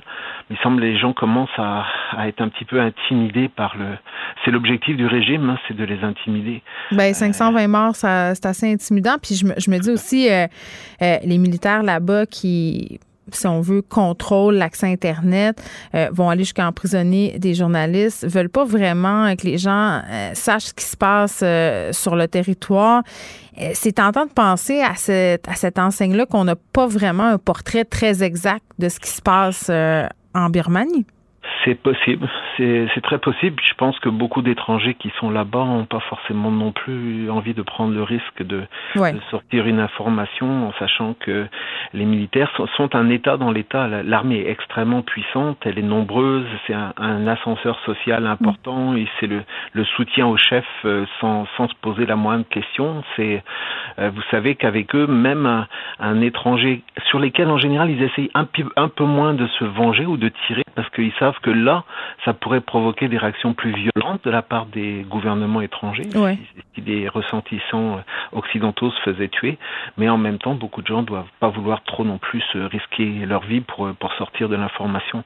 Donc on est rendu à une, une, situation qui est très très tendue où je vois pas grand chose. Moi, je suis vraiment pas un, expert et je peux pas me mettre dans la place des, des à la place des différents intervenants, mais c'est pas très très enthousiasmant ou euh, il n'y a pas de raison d'être très très optimiste sur mm. les, les prochains Bon, merci euh, Yann Roche pour ce suivi par rapport à cette situation en Birmanie qui demeure fort inquiétante. Monsieur Roche, qui est prof au département de géographie de l'UQAM. Joignez-vous à la discussion. Appelez ou textez le 187 Cube Radio 1877 827 2346. Hello. Guillaume Lavoie est là. Guillaume, salut. Bonjour Geneviève. Parlons d'un appel au boycott de certaines entreprises, l'État de la Géorgie, suite aux mesures décourageant le vote adopté par les élus. Oui, alors on en avait parlé hein, en Géorgie, on il faut sécuriser le vote, hein, c'est tellement grave, là, les millions de votes de fraude qui font que, bizarrement, Trump peut perdre une élection. Alors, on voit la vitesse grand V chez les républicains, trouvant toutes sortes de manières d'empêcher le vote, qui bizarrement touche les Noirs, les minorités, ceux qui votent démocrates. Et là, on dit souvent acheter, c'est voter. Mais ben là, peut-être que de ne pas acheter, ils vont faire comprendre qu'il faudrait voter. Et il y a des énormes compagnies en Géorgie, notamment Delta et Coca-Cola, qui sont gigantesques. La Géorgie, c'est de là qu'ils viennent. C'est comme l'aluminium au Saguenay-Lac-Saint-Jean. Mm-hmm. Mais ces compagnies-là ont des projections, sinon internationales, à tout le moins nationales. Et là, il y a un appel au boycott en disant vous aimez ça dire que vous êtes euh, la fierté de la Géorgie, là, Delta, hein, on a juste à, pour traverser les États-Unis, dès que vous êtes dans la moitié est, c'est Atlanta qui est le point de connexion majeur. Alors on dit ben parfait, on va pas acheter pas de coke, utilisez pas Delta parce qu'ils sont dans un état infréquentable, pour le dire comme ça. Et habituellement, les appels au boycott ont peu d'impact euh, financier c'est plus sur l'impact euh, réputationnel. c'est l'image de marque, ça fait parler négativement dans les médias, euh, puis ça, ça a des répercussions sur la perception des marques. Oui, puis même, imaginez, là, toutes les entrevues avec Coca-Cola, c'est bien, qu'est-ce que vous en pensez? Moi, si je suis un jeune avocat brillant et je suis sensible à des choses comme ça, est-ce que j'ai le goût de travailler pour une compagnie en Géorgie? Alors, ça a des impacts sur le recrutement. Et déjà, chose surprenante comme quoi les boycotts peuvent avoir des effets même si les ventes ne baissent pas. Euh, Coke et Delta, les deux viennent de sortir des communiqués en disant, en gros, je vous résume ça, là, nous croyons que le vote est un des droits les plus sacrés dans nos sociétés modernes, mm-hmm. que nous, nous, faisons déjà plein de choses avec les communautés pour encourager le vote. Et en plus, Coca-Cola se trouve être pas mal coincé parce que dans toutes les lois en Géorgie, un des crimes très, très graves maintenant, c'est si vous donnez de l'eau ou de la nourriture à quelqu'un qui fait la file pour aller voter. C'est pas des farces, là. Maintenant, c'est un crime de faire ça. Mais ça, ça donne que Coke avait déjà des programmes pour remettre des bouteilles d'eau, des snacks à des gens qui font la file pour aller voter ou des gens qui travaillent aux élections. Alors, je suis pas sûr, moi, que Coca-Cola va endurer de se faire traiter de criminel ou d'être dans une campagne qui pourrait être vue comme criminelle. Alors, déjà, évidemment, là, ça va se faire à des portes fermées mais il y a déjà des CEO, des PDG de compagnies très importantes en Géorgie qui ont commencé à passer des appels euh, au, Capitole et euh, dans le bureau du gouverneur pour dire non mais là, êtes-vous vraiment certain que vous voulez aller là, là? On n'est pas vraiment d'accord. Et là, ça va être intéressant parce que faut que ça soit discret. Ben, évidemment, chacun a son style. Je Euh, je vois pas des CEO débarquer dans la rue en disant so, so, so, solidarité. Et s'ils font le coup de téléphone pour dire vos lois rétrogrades, ça va faire, ça me va très bien. Là. Et on a vu ça dans le passé, par exemple, parce que euh, le, jour Martin Luther King, par exemple, qui est un jour férié, en Arizona, ils reconnaissaient pas ça. Ils n'ont pas besoin de ça, c'est pas vraiment important. Et lorsque la, la Ligue nationale de football donnait le Super Bowl, un peu comme on donne les Olympiques, hmm. ben, il y avait une ville de l'Arizona qui l'avait gagné. Les joueurs ont dit, nous, on va pas jouer là. là. Puis soudainement, les compagnies qui financent la NFL, qui commanditent, ont dit, on peut pas si c'est en Arizona. La NFL a retiré le bid et jusqu'à ce que l'Arizona change sa loi. Et maintenant, ben, en Arizona, il y a eu des Super Bowls et on reconnaît le jour Martin Luther King comme un jour férié. Alors, des fois, l'argent dans nos poches, ça compte aussi. Acheter, c'est voter tout le temps. Alors, on va l'utiliser à bon escient. Oui, mais c'est rare euh, que les gens utilisent leur droit de vote en achetant. On est en tout cas, moi, je trouve qu'on est très fort pour avoir des affirmations euh, et des valeurs, mais quand c'est le temps de mettre la main dans notre portefeuille, ça ne suit pas toujours. Non, ce que je les, les, principes ont des coûts. Alors, faut, faut Exactement. Ah, imaginez ça là, en marge de manœuvre. Qu'est-ce que je peux faire pour influencer par mes, mon choix économique? C'est comme ça qu'on parle dans le marché. Alors, on va hmm. voir qu'est-ce qui va se passer. Ah, mais on oublie vite, Guillaume. Euh, émeute au Capitole, quand même, des policiers qui veulent poursuivre Trump au civil? Ça, c'est assez. D'abord, c'est extraordinaire, euh, dans le sens de exceptionnel. Alors, il y a eu les fameuses émeutes du 6 janvier 2021. Et là, il y a deux policiers avec euh, plusieurs années d'expérience, ce n'est pas des, des genoux, qui ont décidé de déposer une poursuite au civil pour 75 000 pour des dommages physiques et émotionnels contre Donald J. Trump. Et là, il n'y a pas d'enjeu d'immunité. Là, un, il n'est pas président. Et deux, euh, c'est une poursuite au civil. Même s'il avait reçu, euh, même s'il y avait eu le pardon présidentiel, ça, c'est pour le code criminel. C'est une poursuite au civil. Et là, d'abord, c'est assez fou, deux policiers qui poursuivent un président parce qu'il a causé une émeute, il faut le faire. Et quand ça va aller aussi vite, il y aura trois preuves à faire, trois choses à établir. D'abord, est-ce que Trump a fait un appel à la violence? Un. Deux, est-ce qu'il y a eu de la violence? On pourrait dire un et deux, ça va. Et trois, c'est la clé. Est-ce qu'il y a un lien entre la déclaration de M. Trump ou les appels de M. Trump et ce qui s'est passé au Capitole? C'est comme ça qu'on établit la responsabilité. Tu sais, parce que là, attends, attends, toi, est-ce que tu es en train de me parler euh, de l'appel au calme, entre guillemets, entre très gros guillemets, que M. Trump a fait par la suite ou euh, des discours de la matinée, là, où tout ça sera pris en compte? ça va être les discours d'avant et les discours du matin. OK, c'est ça. En disant, là, il faut pas accepter ça. Dans le fond, quand il a craqué son monde au maximum, mm-hmm. et là, il disait, mais moi, j'ai rien à voir avec ça. Ben là. Ben là, la clé, elle est là, rendue là, c'est pas le 75 000 Peut-être que Trump va se mettre à faire des chèques vite, vite, vite. C'est s'il faut qu'un tribunal dise il y a un lien entre X et Y, là, on vient d'ouvrir la brèche complètement. Et ce qui est fascinant, c'est que l'argument sur lequel va se baser l'avocat des policiers, c'est beaucoup le discours d'un certain Mitch McConnell. Vous savez, quand Mitch McConnell a dit non, je vote pas pour l'impeachment, c'est correct pour Trump. Et après ça, il a fait un discours qui était une accusation extraordinairement dure où Mitch McConnell dit essentiellement les mots suivants il y a un lien direct entre les actions de Trump et la violence qu'il y a eu au Capitole. C'est incontestable. Alors, ça va être assez fascinant. Des policiers qui poursuivent un président républicain en plus et qui vont se baser sur l'argumentation du leader sénateur républicain pour le mettre en accusation. Oui, ben, euh, c'est assez méta, comme on dit, parce que le Parti républicain, c'est quand même le parti, euh, euh, entre guillemets, des polices. Oui, c'est le parti de la loi et de l'ordre. Oui. Hein. Souvent, chacun des partis est comme considéré comme fort en partant sur certains thèmes. Chez nous, par exemple, bon, les libéraux provinciaux ont souvent la cote en économie. Quand c'est le Parti québécois, on dit qu'ils sont plus forts au niveau social. Il n'y a rien de ça qui est vrai en soi, mais c'est un peu leur personnage rhétorique. le Parti républicain aux États-Unis, c'est le parti de la force, de la loi et de l'ordre. Et là, vous avez essentiellement des policiers qui disent non seulement c'est pas vrai, mais ils ont causé quelque chose qui a été dangereux physiquement, émotionnellement pour nous. On oublie, mais il y a des policiers responsables de la sécurité du Capitole qui se sont même suicidés à la suite de ce qui est arrivé. Alors, il y a une véritable tragédie ici. Et les policiers, là, c'est pas un petit électorat. Oui, c'est ça, parce que là, on est en train de se dire, OK, c'est deux polices contre Donald Trump, mais, mais l'électorat euh, que constituent les policiers aux États-Unis, c'est quand même beaucoup de personnes. Oui, si je ne prends que les, policiers à temps plein, parce qu'il y a un paquet de gens qui font ça à temps partiel, mm-hmm. il y en a pour 750 000 policiers à temps plein aux États-Unis. Juste le service de la police de New York, on considère que c'est la troisième force on prenait ça militaire au monde. Alors, vous imaginez combien c'est costaud. Alors, c'est aux États-Unis, là, ça arrive en quatrième. Là. Vous avez l'armée, vous avez la garde nationale, puis c'est la, police de New York. Alors, c'est absolument phénoménal. Mais 700 000 personnes qui, normalement, sont, sont magnifiquement organisées dans des syndicats bien financés, qui jouent la politique comme il faut.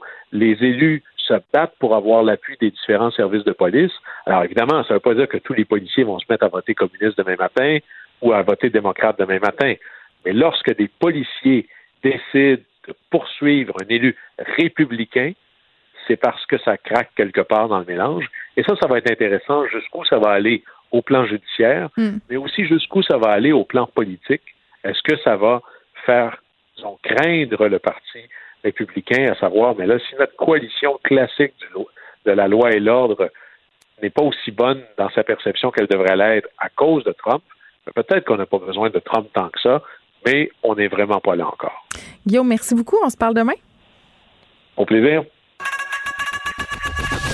Geneviève Peterson. Une animatrice pas comme les autres. Cube Radio. Mercredi, Elsie Lefebvre est avec nous, qui est chroniqueuse au Journal de Montréal. Vous pouvez aussi la lire, bien évidemment, dans le Journal de Québec. Elsie, salut. Bonjour Geneviève, ça va bien? Écoute, oui, ça va très bien. Tu voulais qu'on se parle euh, du professeur, du fameux professeur euh, Attaran. Puis je vais être super honnête avec toi, Elsie, j'en ai pas beaucoup parlé de cette histoire-là depuis le début parce que j'avais l'impression que j'avais pas les tenants et aboutissants euh, de toute cette histoire-là. Puis c'était pas clair au départ. Le prof avait fait des commentaires problématiques sur les médias sociaux. Est-ce que l'université devait ou pas s'en mêler? Puis ce sont des propos, là, je veux le dire, qui sont excessivement problématiques, racistes envers le Québec, racistes envers les francophones. mais tout de même, ça relance en quelque sorte le débat de la liberté académique, mais de façon euh, inversée, si on veut. Oui, oui, oui, c'est ça. Ben, moi aussi, au début, tu sais, je regardais ça un peu de loin, je me disais, bon, tu sais. Une autre euh, affaire. plusieurs fois. Ben, c'est ça, puis ça fait plusieurs fois qu'on entend parler de l'Université d'Ottawa. Puis euh, il y avait eu le, le congédiement, la suspension là, de, du, professeur, le lieutenant Duval, oui. à l'époque pour le mot en N. Puis, euh, plus que le dossier avançait, là, je me suis dit, là, ça n'a pas de bon sens. une fois de plus, le Québec, on se fait traiter de tous les noms. Puis, euh, c'est comme si les Québécois, c'était normal, tu sais, de nous, euh, ben, c'est ça, d'avoir des propos haineux, puis qu'il n'y a pas de conséquences. D'ailleurs, je viens de voir qu'il y a quelques minutes à peine, l'Université d'Ottawa est enfin sortie euh, pour condamner les messages inacceptables d'Amir Bon, ben c'est ça. Attends, on va faire un petit peu de remise en contexte parce que ça fait déjà quelques quelques jours, j'allais dire semaines que ça se passe. Là. Euh, au début, l'Université d'Ottawa qui a dit ben non, on se mêle pas de ça, ça s'est pas passé euh, sur le campus dans un contexte d'enseignement. Qu'est-ce qu'il a dit, le professeur Attaran, exactement? Ben en fait, c'est ça, c'est que c'est tout en lien avec les, dossiers de racisme et de racisme systémique. Puis euh, bon, il a traité le, premier ministre François Legault de suprémaciste blanc. il a dit que le Québec, on était là l'Alabama du Nord. c'est pas des compliments. C'est ça, puis tu sais, je veux dire, il y, a eu une enfilade, là, donc ça, ça, ça s'est produit. Il y a eu une motion à l'Assemblée nationale du Québec, unanime. Donc, il y a les quatre partis.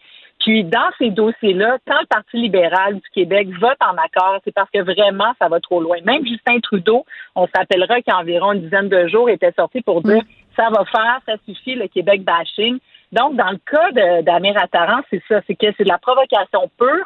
Mais ça va au-delà justement de cette question de la liberté académique, comme tu parlais au début, parce qu'à un moment donné, la liberté académique, oui, la liberté d'expression, oui, mais dans la liberté d'expression, le, les, propos haineux, l'incitation à la haine ou à la violence, ce hmm. n'est pas permis, ce n'est pas légal. Ben, dans ce cas-ci, c'est ça, littéralement, que ce professeur fait. Il y a ça. Donc, c'est inadmissible. Ben, il y a ça. mais il y a aussi le fait, quand l'université se dédouane, je veux bien, mais monsieur Attaran, en tant que prof à l'université à Ottawa, représente une institution. C'est quand même la vérité. Si moi puis toi, euh, demain matin, on s'en va sur nos comptes euh, Facebook ou Twitter ou peu importe sur Instagram, tenir des propos ultra racistes, euh, même s'ils sont pas tenus en ondes ou ils sont pas tenus dans le journal, on est associé à cette marque-là. Donc, cette marque-là peut être tenue, entre guillemets, être, être tenue responsable ou être associée à ça. Donc, c'est pas vrai de dire que parce que ça s'est pas produit en contexte académique, que l'université s'en lave les mains et représente une institution, M. Attaran. Ben exactement. Puis donc le, le, le recteur Frémont qui refusait jusqu'à jusqu'à il y a quelques minutes, ça vient de sortir là, sur ben, Il n'y a plus le choix de toi puis moi, par boîte à bois là. c'est exactement parce qu'il faut savoir que le Québec, euh, il y a des étudiants québécois qui vont là-bas. Puis en quelque mhm. part, c'est une institution académique, c'est une institution canadienne. Euh, il peut pas ne pas y avoir de conséquences. Là, je vois que l'université condamne les propos de, du professeur. Est-ce qu'il va y avoir des conséquences? Parce qu'il faut se rappeler que quand c'était la professeure d'origine québécoise qui a tenu des propos qui, dans le fond, euh, je veux dire, parce que là-dessus, elle avait comme pas vraiment rien à se reprocher, la pauvre. Donc, elle, elle a été euh, démissionnée sur le champ, alors que de ce côté-ci, pas de conséquences. Moi, j'ai vraiment hâte de voir la suite. Puis moi, c'est un peu ça mon message, c'est que là, tu sais, avec l'actualité, il y a tellement de nouvelles, on passe d'une nouvelle à l'autre, puis tu sais, bon, à un moment donné, on passe à un autre appel. Mais là, dans on est comme tanné on est tanné aussi de ce type de nouvelles-là, puis de cette espèce d'enfilade là, par rapport à, ce qui est correct de dire ou ce qui est pas correct de dire, puis on est dans cette impression qu'on n'a plus le droit de rien dire. Mais dans le cas d'Amir Attaran, c'est inacceptable, c'est inadmissible. Ce sont des propos racistes et hontés. Euh, ce sont des propos qui sont frontaux aussi. Tout ce que tu dis aussi, c'est qu'à un moment donné, les Québécois, euh, c'est comme si on se pliait, c'est comme si on était euh, habitués. Ben oui, c'est ça. C'est comme si, bon, tu sais, évidemment, euh, on est, tu sais, on, bon, on est un peuple, on est une nation, on est, on n'est pas opprimé dans le sens que, tu sais, euh, mais il reste que quand même, ça va faire, tu sais, de se faire traiter. Tu sais, c'est comme, euh, je, je, faisais la comparaison dans ma chronique avec Don Cherry, qui littéralement vomissait sur les Québécois, là, de semaine en semaine. Oui, qui animait le hockey, là, dans ses habits Exactement. bizarres. Puis on lui a jamais rien reproché. Il était quand même à la télévision d'État national, là, donc euh, euh, payé par nos taxes et impôts, à avoir des propos racistes à l'égard des Québécois. Puis il a fallu qu'il y ait des propos contre des immigrants pour qu'ils soient enfin congédiés, parce que quand c'était sur les Québécois puis sur le Québec, ben il n'y en avait pas de problème. Puis là, à un moment donné, ça se peut plus ça. Et donc, euh, il y a une pétition qui est en ligne. Moi, j'invite les gens à la signer en grand nombre. Puis là, ce qu'on voit avec l'université qui justement euh, a finalement reconnu finalement que les propos sont inacceptables, mm-hmm. c'est que nos actions, si on se tient debout, ben il va y avoir des conséquences. Donc, euh, continuons le combat là-dessus. Puis donc, tenons-nous droit c'est inadmissible dans ce pays-là que euh, ben, qu'on se fasse traiter de la sorte puis que ça soit finalement c'est presque bon pour les codes d'écoute de ces euh, de, de, ces gens-là. C'est complètement inacceptable. Mm, ben oui, puis en même temps, euh, j'ai envie de te dire que je trouve ça quand même assez déplorable qu'on ait attendu aussi longtemps. quand le chaudron bouillait vraiment trop là, pour faire une sortie du côté de l'Université d'Ottawa. Tellement. Elsie, je veux qu'on se parle d'un autre dossier complètement. Ça se passe dans une université mais c'est pas sous le même registre, euh, sous la même enseigne. Je sais pas euh, si les gens s'en rappellent, c'est cette étudiante qui a pris une photo, des photos de finissants euh, indécente, entre guillemets, là, assez flashé euh, les seins, hein, disons-le en québécois. J'entendais pour dire assez flashé tombe j'étais comme, ah, ça manque beaucoup de classe. Euh, et elle a mis ça sur son compte OnlyFans et ça a fait beaucoup jaser, évidemment, parce que bon, ça se passe à Lucam. Et là, Lucam la poursuit pour 125 000 On veut qu'elle retire euh, ses photos. je, je sais pas qu'est-ce que tu en penses de ça. Moi, quand j'ai vu ça, j'ai ri. Je me disais, mon Dieu, cette fille-là est donc bien game. Puis c'est, je sais pas si je trouvais ça de mauvais goût mais en tout cas, ça a attiré mon attention. Pour ça, je me suis dit, ouais, mais euh, c'est quand même une, institution d'enseignement universitaire. Bon, est-ce que c'est euh, justement euh, la place pour faire ça? En même temps? Je voulais pas tomber dans ce lot shaming, mais là, de voir que Lucam fait une poursuite, est-ce que c'est trop comme réaction?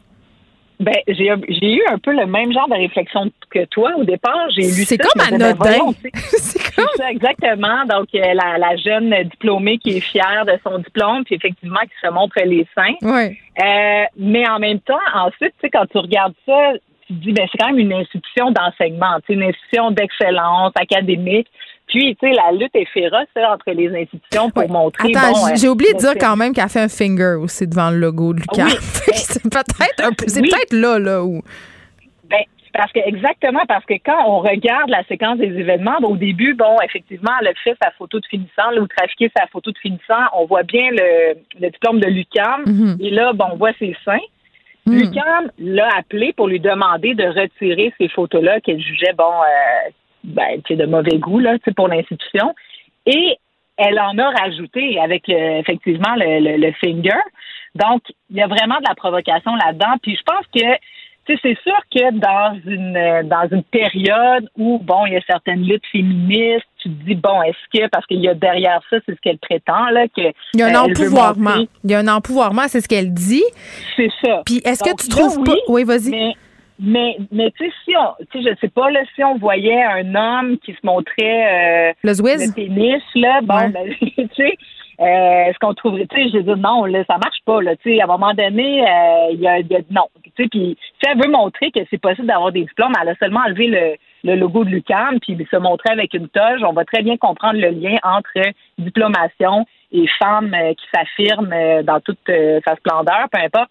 Mais moi, c'est un peu fort, là, le 125 000 mais avoir la réaction de la, de la jeune dame, ben clairement, elle voulait pas coopérer. Tu sais, donc à un moment donné, Lucam, c'est quoi ses choix? Puis moi, je comprends Lucam qui veut préserver sa réputation. La lutte est féroce pour avoir les meilleurs étudiants dans le monde, pour démontrer qu'on est les, les meilleures institutions d'enseignement académique, l'excellence. Euh, quelque part, euh, il faut ce qu'il faut pour que ça arrête. Je sais pas. En même temps, c'est comme de dire que les femmes dénudées, ça montre que cette université-là n'est pas une université d'excellence. Je sais pas. C'est super délicat comme sujet, puis je trouve ça un peu hypocrite en quelque part aussi.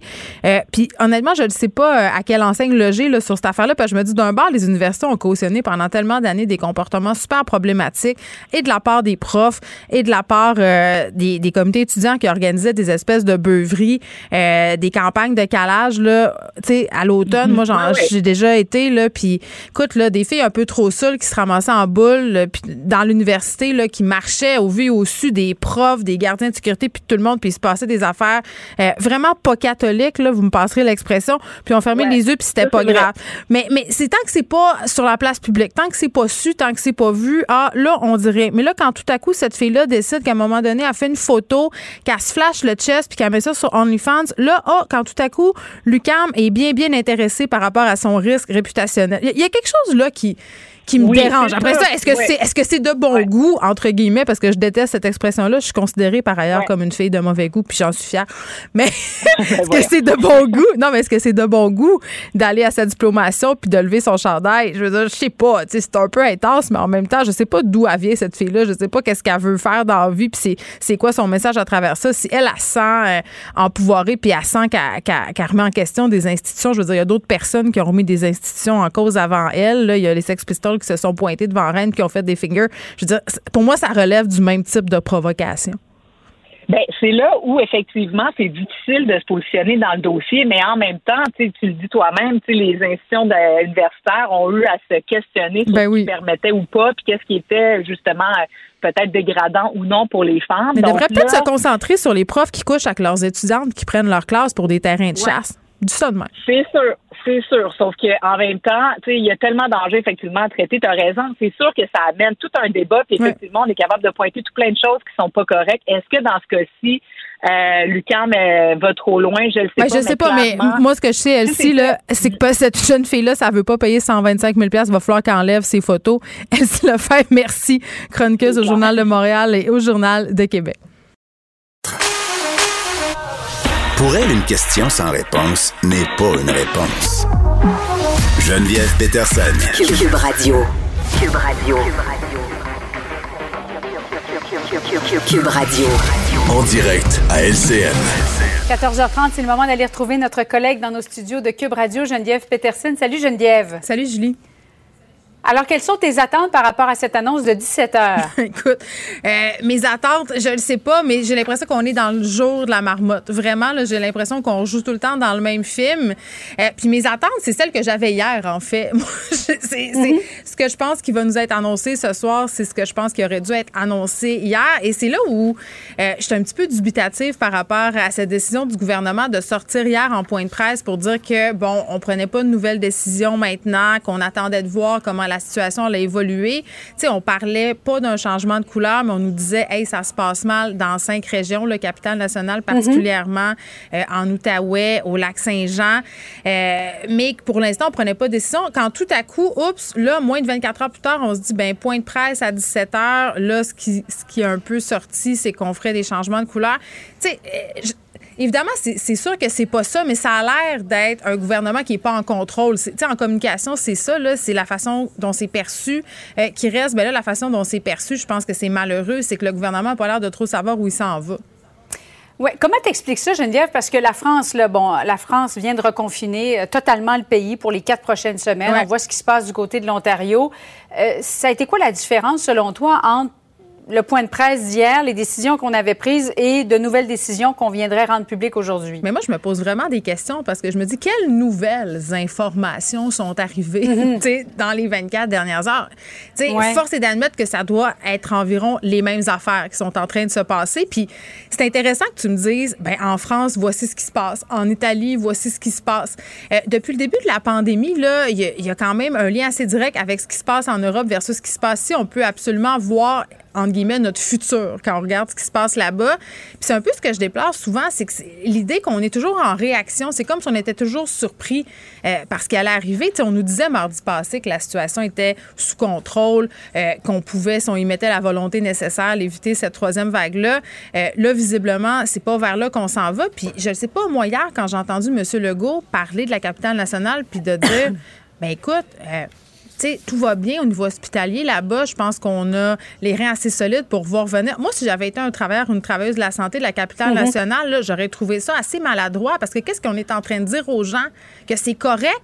Tu sais, d'un côté, tu leur dis de respecter les mesures puis de rester chez eux parce que là, les gens se voient dans les maisons. Puis de l'autre côté, tu fais, ouais, mais dans le fond, euh, s'il y a une augmentation des cas, ça va être bien correct. Fait que je ne sais pas. J'ai l'impression qu'il y, a une. Il, nous manque un morceau du casse-tête. J'ai hâte de savoir si on va avoir des réponses. En plus, ben, tu disais, on a la chance de voir notre futur en regardant depuis un an ce qui se passe du côté de l'Europe.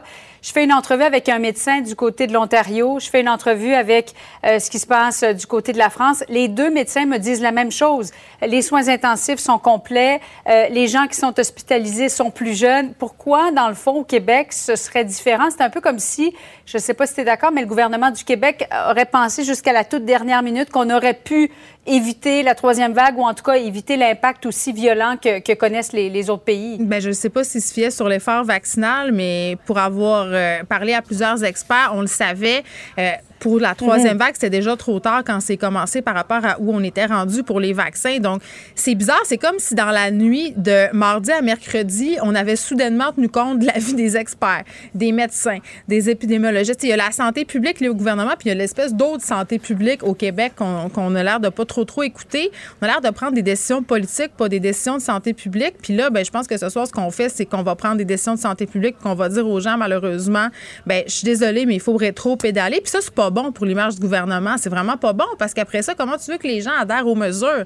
Euh, quand c'est du va-et-vient comme ça? Puis, tu sais, hier, on nous parlait des jeunes aussi, que c'était entre guillemets, la faute des jeunes adultes selon un sondage mené par l'INSPQ. Là. 50 euh, des jeunes adultes qui respecteraient pas les règles, qui se verraient dans les maisons. Je ne sais pas quoi penser. Est-ce que ça stigmatise un groupe? Est-ce que ça dit à l'autre groupe, ben c'est tout le problème, fait que nous, on peut faire ce qu'on veut à peu près? Mais le fait que le variant soit tellement plus contagieux, Geneviève, par exemple, tu as trois enfants, première vague, un de tes enfants, la COVID, tu aurais pu peut-être l'éviter, éviter la propagation au sein de toute la famille, mais on, a l'impression qu'avec un variant, une fois qu'il y en a un cas positif, euh, tout le monde va contracter la maladie. C'est la contagion vraiment qui fait la différence. Bien, la contagion, puis je, vais aller plus loin que ça, euh, au niveau des mesures aussi qui sont appliquées dans les écoles. Euh, les gens qu'il faut isoler si on a un cas déclaré, au départ, mhm. c'était beaucoup moins drastique que maintenant. Là, maintenant, si, par exemple, mon enfant a la COVID, ben il faut isoler son groupe classe. Il faut isoler, par exemple, s'il prend le transport scolaire, les gens avec qui il a voyagé. Il faut isoler ses profs. Puis les familles de tous ces gens-là aussi doivent s'isoler. Ça veut dire ses frères, ses sœurs, euh, mon conjoint s'ils habitent dans même maison. Donc, ça fait beaucoup de gens à gérer pour un retour euh, à l'école qui, euh, je le redis, l'école, ça finit dans pas longtemps. C'est en juin. Est-ce qu'on aurait pu attendre? À suivre donc à 17 h. Merci beaucoup, Geneviève. Bon après-midi à toi. Merci. Geneviève Peterson. Une animatrice pas comme les autres. Cube Radio avec le docteur Luceno, qui est médecin vétérinaire, fondatrice du magazine euh, Web Flair et compagnie. Docteur Reno, bonjour. Bonjour Geneviève. Bon, je voulais qu'on se parle euh, aujourd'hui parce qu'en fin de semaine, euh, c'est Pâques et là, me direz-vous, bon, est-ce qu'on s'en sac pas un peu de Pâques? Est-ce qu'on fait tant que ça, que ça, nous, les Québécois, Pâques? Mais là, on dirait qu'on se raccroche à tout ce qu'on peut. Moi, cette, cette année, je, je, planifie des fêtes de Pâques plus grosses qu'à l'habitude, juste parce que j'ai envie de faire quelque chose de le fun euh, avec mes enfants. Donc, qui dit Pâques dit euh, chocolat, dit fleurs, euh, dit toutes sortes de choses qui ont l'air anodines et qui font plaisir aux enfants, mais qui peuvent être vraiment très dangereuses pour les animaux de compagnie. C'est vrai. Puis on a tellement envie de se faire plaisir de ce temps-là. Et ma fille, moi, qui a 12 ans, m'a demandé une chasse aux œufs, hein, les œufs de, chocolat. Ah non, pas un cocoton. c'est bien le fun à faire, mais c'est que euh, les chiens sont meilleurs que les humains hein, pour découvrir ces œufs-là et qui sont souvent enveloppés. Donc, on peut avoir la toxicité du chocolat si le chien trouve les œufs avant les humains. Et puis, bon, le chocolat, on le connaît bien, qui est toxique. Plus il est foncé, plus il est toxique. Ah, ça, c'est vrai? Euh, plus l'indice de cacao est élevé, plus c'est dangereux? Oui, et si vous voulez avoir l'air chic, c'est à cause du taux de théobromine que ça contient, qui est la substance toxique dans le chocolat. Donc, une petite parenthèse, par exemple, si on cuisine des brownies avec du chocolat noir, le, chocolat à cuisiner, mhm. c'est très toxique parce qu'il y en a beaucoup là-dedans. Donc, ça aussi, quand on laisse traîner, on a souvent des intoxications au chocolat à cause des brownies. Non, mais ça a l'air, euh, on dirait que c'est une légende urbaine que le chocolat, c'est dangereux pour les chiens ou les chats. Qu'est-ce que, ah! qu'est-ce que ça leur fait? C'est, quoi le problème? Parce que ah nous, ça nous fait rien. Ouais, non, nous, ça nous fait du bien. Ah oui, on en a besoin. Mais les, les, les, chiens, non, non, c'est pas une légende urbaine. Franchement, là, on en a des intoxications au chocolat en hôpital vétérinaire. Ce que ça leur fait, bon, ça va être, euh, ils peuvent avoir des pancréatites. Ça, c'est pas vraiment une intoxication, mais c'est parce qu'ils ont trop mangé de gras. Hein, c'est souvent associé le chocolat avec du gras. Mm-hmm. Mais au niveau vraiment chocolat, ce qu'on va voir, c'est plus des signes neurologiques. Donc, ils oh, peuvent avoir des convulsions, des faiblesses, vomissements. Ça peut même entraîner la mort, là, quand les quantités sont très grosses. Et le problème, c'est que les petits chiens ont besoin d'une moins grosse quantité de chocolat que euh, les gros chiens parce que ça fonctionne avec le poids. Donc, si notre animal mange du chocolat, ce qui nous aide beaucoup les vétérinaires à calculer la dose toxique, c'est si vous portez l'emballage avec l'animal. Comme ça, on calcule le taux de toxicité en fonction du poids de l'animal. Hein. Ça, ça nous aide. Donc, si je fais une chasse au coco, ce que je comprends, c'est que je suis mieux de laisser mon chien dans sa cage, s'il y a une cage, ou de le mettre ailleurs, ou de le superviser. Oui, ou de laisser les chocolats cachés à des hauteurs euh, inaccessibles pour le chien. Et pour les chats, c'est-tu dangereux?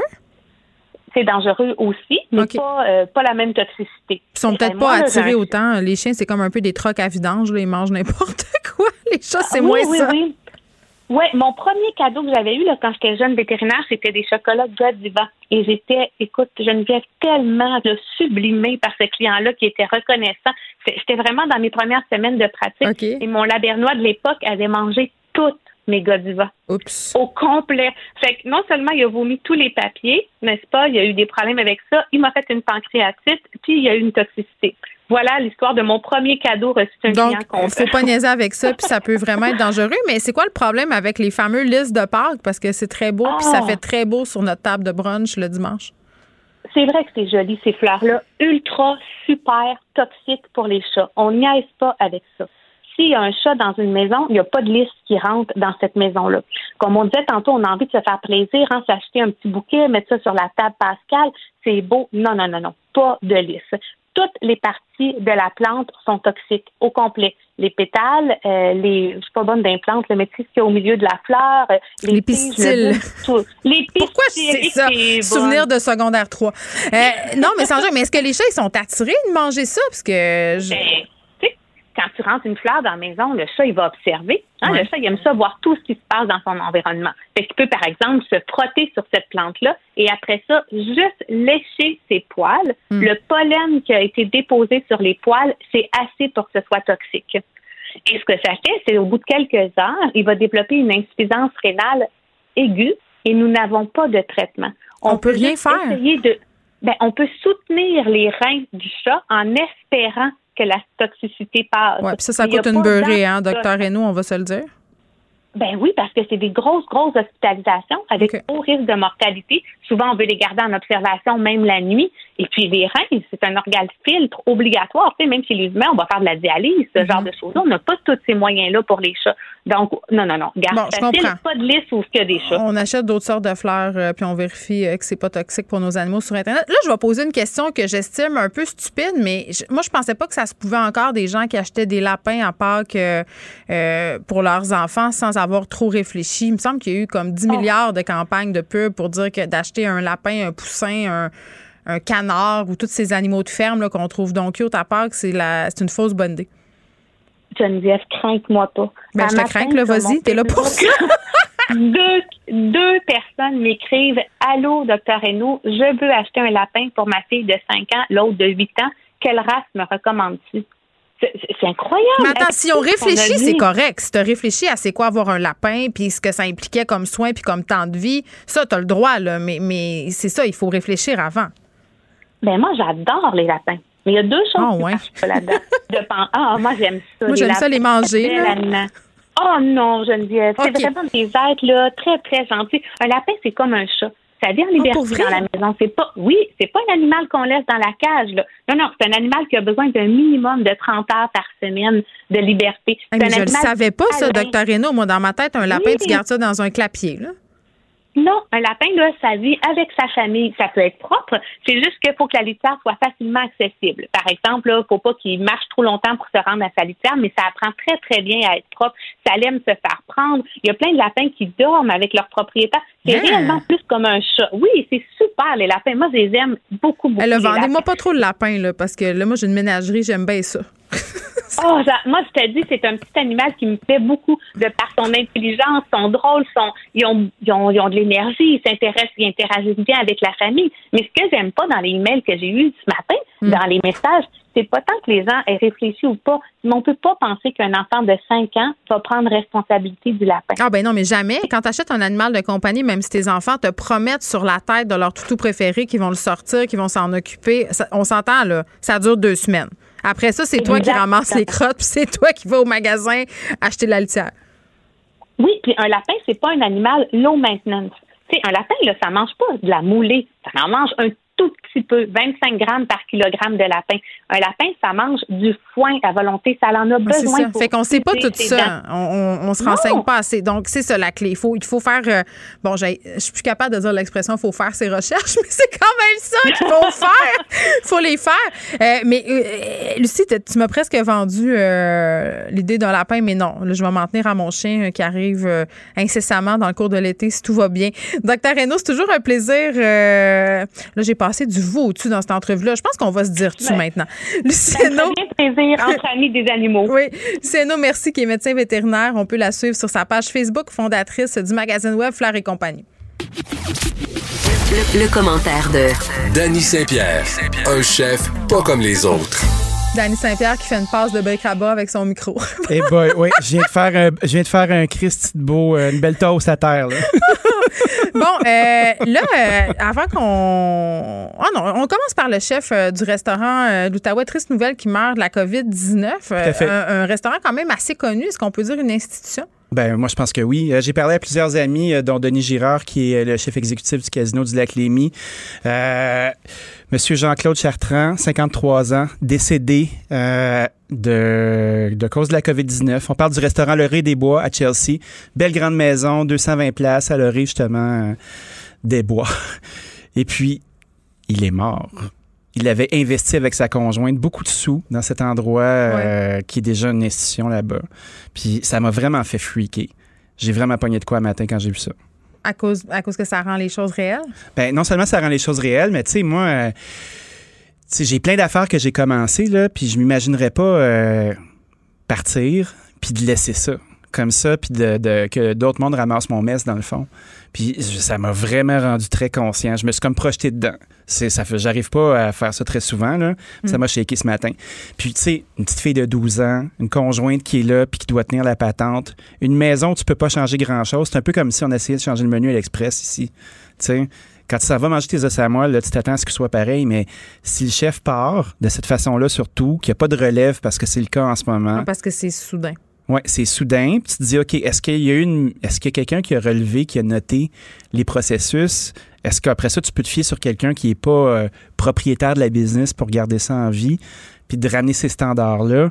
Qu'est-ce qui arrive après? Moi, c'était qu'est-ce qui arrive après dans cette affaire-là? Hey, je veux pas. euh, mon Dieu, c'est toujours un peu délicat de parler de ça, mais, mais quand il nous arrive une chose comme ça, quand, quand une personne, euh, c'est pas quelqu'un qui était proche de toi, là, mais c'est quelqu'un qui est dans ton milieu, fait que tu tu- tu t'identifies, tu te projettes. Oui. Moi, ça me fait toujours dire, euh, ah, coudon, euh, mais c'est c'est un- un- une pensée très fugace qui s'estompe parce qu'on n'aime pas ça penser à notre mort. C'est mes affaires sont-tu correctes? Si jamais je mourais, est-ce que mes enfants vont être corrects? Est-ce que mes affaires sont assez en ordre pour pas que ça devienne justement un bordel, pour pas euh, que ma mère, puis mon père, puis mon chum soient en train de- d'essayer de, démêler tout ça? Tu sais, ça fait des. genre, écoute, il y en a des histoires là, où ça fait un bordel sans nom, où les parents n'ont pas de testament. Mhm. Euh, c'est l'enfant. Donc, à chaque fois que j'entends une histoire comme ça, je, je pense à ça, mais pas longtemps.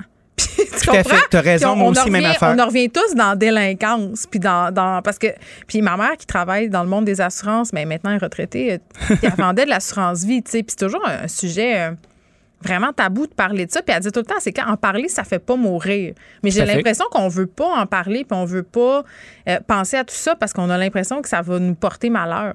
Ben, je pense que tu t'attends pas à 53 ans de partir vite comme ça. Ben non. Puis, ce qui me fait capoter aussi. Mais les quand- notaires l'ont dit, Dani, Oui. hein, depuis le début de la pandémie, beaucoup de personnes, ils sont débordés, les notaires. Parce que tout à coup, Mhm. les gens se sont rendus compte que, puis là, je vais pas dire la vie ne tient qu'à un fil, mais c'est quand même fucking vrai. Euh, fait qu'il y a des gens qui ont dit, ben moi, je vais mettre mes affaires en ordre, on sait pas, je vais peut-être pogner à COVID, je vais peut-être mourir, je sais pas. Fait que moi, je veux que mes affaires soient béton. Ben, tout à fait. Tu veux pas que ça t'arrive. Puis, tu sais, tu as 53 ans. euh, tu te dis, OK, j'ai une run d'à peu près une dizaine d'années encore. Mon restaurant va bien. On réinvestit. Tu sais, ils ont réinvesti des sous pour donner un petit vent de fraîcheur à patente. Fait que ça, c'est du vieux gagné. Veux, veux pas. C'est de l'argent que tu aurais besoin en ce moment pour justement te sortir. Puis là, tu fais comme, bon, OK, j'ai 220 places. Qu'est-ce que je fais? Est-ce que je vends? Qui va acheter ça aujourd'hui? Puis là, c'est comme. Ben, dans la conjoncture Ouf. actuelle, j'ai envie de te dire pas grand monde. Ouf, la catastrophe. Fait que, Ouais, c'est écoute, ça. mon cœur est avec eux. Euh, Ben, nos condoléances à la famille à euh, de Jean-Claude Chartrand, Ouais, euh, qui est décédé de la COVID. grand monsieur dans, dans sa région. Puis, je pense que ça nous dit aussi, bon, ben, quand les restos vont rouvrir, on, on se doit d'aller faire un petit tour au moins une fois. Ben oui. D'aller faire un tour, puis oui. juste honorer cette mémoire-là, puis de de- penser à, d'être solidaire. à ce qu'il y a eu- à ce qu'il y a eu là. Euh, hey, on est dans les sujets déprimants, là, Danny. Tu viens de me sacrer à terre. Hey, je m'excuse, euh, non, mais c'est correct. Je pense que. Non, mais c'est bon de faire des reality checks. Des fois, on. on- tu sais, je disais. euh, hier, je parlais de banalisation. Oui. Parce que le premier ministre Legault a dit bon, euh, sondage euh, de la santé publique, ce serait les adultes jeunes qui majoritairement ne respecteraient pas les règles de distanciation sociale, les règles sanitaires. Grande surprise. Oui, puis je me disais, ben c'est ça, parce qu'à un moment donné, il y a une, ba- une certaine banalisation qui s'installe. Ça fait un an qu'on est en pleine pandémie. Ça fait un an qu'on nous rabat les oreilles avec des consignes, avec des risques, avec un système hospitalier qui déborde. Tout ça, on sait que c'est vrai. Mais c'est rare qu'on touche à ça de façon tangible. Moi, Mhm. je connais des gens qui l'ont eu la COVID. Je touche du bois. Ça s'est bien passé pour eux. C'est-à-dire, ils ont été malades, mais ils sont pas morts. Puis, il y a personne qui a eu la COVID longue. Tu sais, fait que si t'es pas euh, capable d'avoir un recul, c'est facile de sombrer dans le côté de se dire, ben écoute, tu sais, la COVID, finalement, on est en train d'exagérer avec tout ça? Oh, ça existe pour vrai, je connais personne. Non, euh, je me suis pas rendue là, mais, mais le- le- le- la tentation de banaliser ça puis de se dire, hey, on va faire nos exceptions d'année. Tu sais, toi puis moi, mettons, on est un bon exemple, OK? Oui. Euh, on est jeune, on est en santé, on se voit tous les jours ici Oui. en studio. C'est sûr qu'il y a un plexiglas entre nous deux. C'est sûr qu'il y a des mesures sanitaires qui sont mises en place, mais ça pourrait être tentant de se dire, ouais, mais puisqu'on se voit le jour, pourquoi on pourrait pas prendre un verre un soir, mettons, tu viens chez nous, je vais chez vous, euh, on met des masques, ta blonde est là, mon chum est là, tu sais, on est déjà dans des... Tu sais, c'est ça, les gens font leurs accommodements parce qu'ils ont l'impression qu'ils sont en sécurité, puis des histoires comme ça, ça nous ramène, c'est plate à dire, là, mais ça nous ramène un peu au fait que ça se passe en ce moment, puis tu peux avoir 53 ans, puis mourir, puis d'ailleurs, les spécialistes en santé nous le disent, clientèle, entre guillemets, des hôpitaux beaucoup plus jeunes. Beaucoup plus la jeune, t'offres beaucoup plus longtemps, grosse séquelle. C'est longue, là, on n'en parle pas beaucoup, là, mais ça n'a pas l'air drôle, hein, six mois plus tard, d'avoir encore des palpitations cardiaques, des maux de tête, des problèmes respiratoires, pas d'énergie. Ouais, puis c'est excessivement coûteux aussi. Tu sais, euh, quelqu'un qui reste en- aux soins intensifs trois semaines, un mois, là. C'est trois, trois semaines, quatre semaines, là, les médecins me disent de Ouais. ventilation, tu sais, d'être sous respirateur, là, c'est très fait. long. Puis la, tra- la trachéo que tu as après, puis tout ça, là, ben écoute, moi, je veux pas, je veux pas donner personne. là, Mais là, mais euh, on- c'est est là, là, On- trop on l'a- d'en face. mais c'est le premier membre euh, de l'espèce de, de communauté culinaire québécoise que je vois partir. Euh, bon, continuons. euh, dans le milieu de la restauration, on a ce point de presse à Oui. 17 h. euh, on va nous faire des annonces apparemment. Là, on peut se douter que dans certaines zones du Québec, les salles à manger des restaurants vont refermer. J'ai envie de te dire, c'est une mauvaise joke. Tu sais, parce que sérieusement, là, tu me le disais ici même, il y a quelques jours à peine. euh, si on est pour ouvrir, pour refermer, on est tous bien de laisser ça fermer parce que ce sont des coûts astronomiques. Dani, les... mettons que ça se passe, là. Puis, tu sais, Ben, c'est à 5 heures. je pense que, je pense, non, mais je me garde une petite réserve, mais tu sais, je- je- je suis quand même persuadée que ça va se faire. C'est des coûts. Les gens ont rempli leur frigidaire, là, puis Ben sortez-nous oui. pas le take-out, là. Sortez-nous pas qui ont juste à transformer tout ça en take-out, là. Ben oui, c'est comme si on, on était toujours. euh, Ah, sont, sont créatifs, eux autres. Ouais. Ils vont, sont capables. Tu sais, je parlais à Graziella Battista de la très grande maison italienne Graziella ici à Montréal tout à l'heure dans le cadre de mon émission, l'addition euh, où on va pouvoir à 14 h la plug est faite, l'entendre. Et euh, on avait une Mhm. discussion sur le fait à quel point c'est complexe. Puis c'est non seulement complexe de rouvrir, mais c'est complexe de s'assurer qu'on a gardé les gens. Si c'est pas le cas, de reformer de nouvelles personnes. Puis sais, dans des métiers qui sont très techniques comme fabriquer des pâtes à la main, euh, les cuissons, la subtilité, les temps, le timing, la texture des sauces. Non, mais attends, il y a tout ça. ce qui fait l'excellence. Il y a là, la technique, Dani. faut que tu repartes. Il y a la technique, mais parle-nous un peu de c'est quoi monter une brigade. OK. Monter une brigade, là, de un, il faut analyser combien de personnes qu'on pourrait penser faire. C'est une équipe aussi, là. Ben oui, Ces c'est comme une gens-là équipe de sport. travaillent en synergie, là. C'est comme une équipe de hockey. Fait qu'admettons que tu plus d'alliés droits, là, puis là, il faut que tu en trouves un. Puis Ouais. tu fais, moi, tu le trouver dans la rue, qu'est-ce qui va se passer? fit, Il faut qu'il y ait Ben un oui. fit. Puis là, on Mhm. parle de brigade, ça a l'air d'être une affaire de grand restaurant, mais non, non, là, dans n'importe Ben quelle non. cuisine, il y a une équipe. Ben, quel type de resto. La brigade, c'est la cuisine puis la salle. Les boss de cette affaire-là, c'est le chef puis c'est le maître d'hôtel.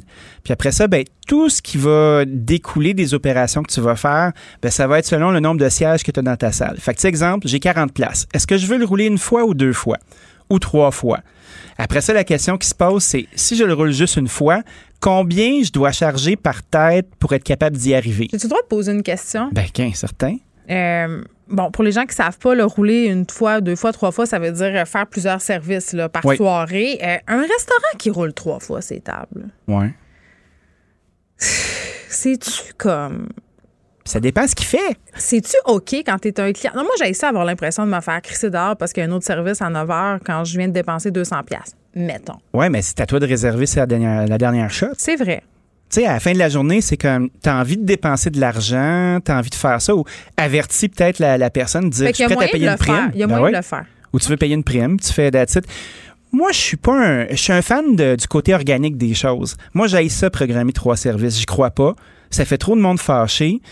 Puis j'aime autant être capable de, de me dire, OK, je vais avertir les gens en prime time. Tu sais, exemple, tu arrives, euh, tu réserves à 6 heures, ben, je vais t'avertir que tu as ta table jusqu'à 8 heures. Tu me dis c'est correct.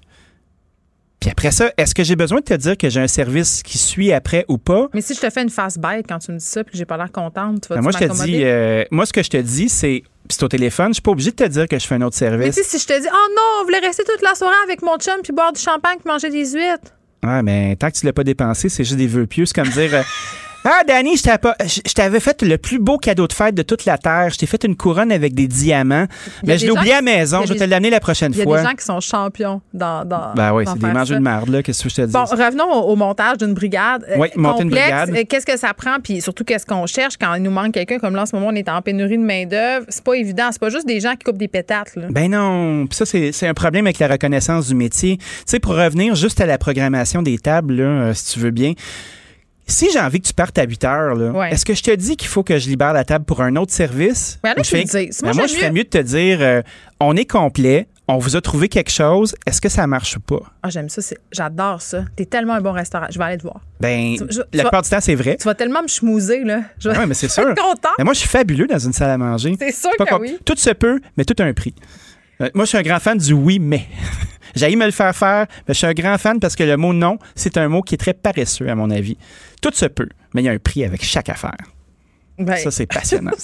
Bon, euh, est-ce que tu as des échos de tes amis restaurateurs, mettons, du coin de Québec? On jase, là. Ton... Coin de Québec, j'ai mon chum euh, Fred Cyr, euh, qui est le directeur culinaire du Château Frontenac. J'espère qu'il se fera pas fermer euh, sa grande cabane parce que lui, ça lui a coûté cher à ré- réouvrir. Évidemment, c'est pas sa maison à lui, mais c'est le bateau qui dirige. Ça, ça va être assez, euh, assez effrayant. Je parlais à Denis Girard du Casino du Lac-Lémy ce matin. Lui, il est mis à pied depuis le 11 janvier. Il était 600 dans la brigade, euh, dans l'ensemble des casinos au Québec. Mhm. En novembre, il était rendu 3. Puis après ça, ben maintenant, il reste juste Jean-Pierre Curtin à Montréal OK, qui mais là, travaille ton. encore. Ouais, OK, mais est-ce qu'on comprend les gens de se réorienter à un moment donné? Ben, certain qu'on les comprend. Hey, tu sais, mettons que tu es un jeune, puis c'est tellement beau milieu la restauration, euh, puis c'est tellement extraordinaire. Mais mettons que tu es à l'THQ en ce moment, là, tu dois tout. Là, je- les offres là, m'aimeront pas, là, mais tu dois tout arracher les cheveux de sa tête. Non, parce que tu as un Non? an, t'as un an où tu apprends des choses qui vont te suivre toute ta vie.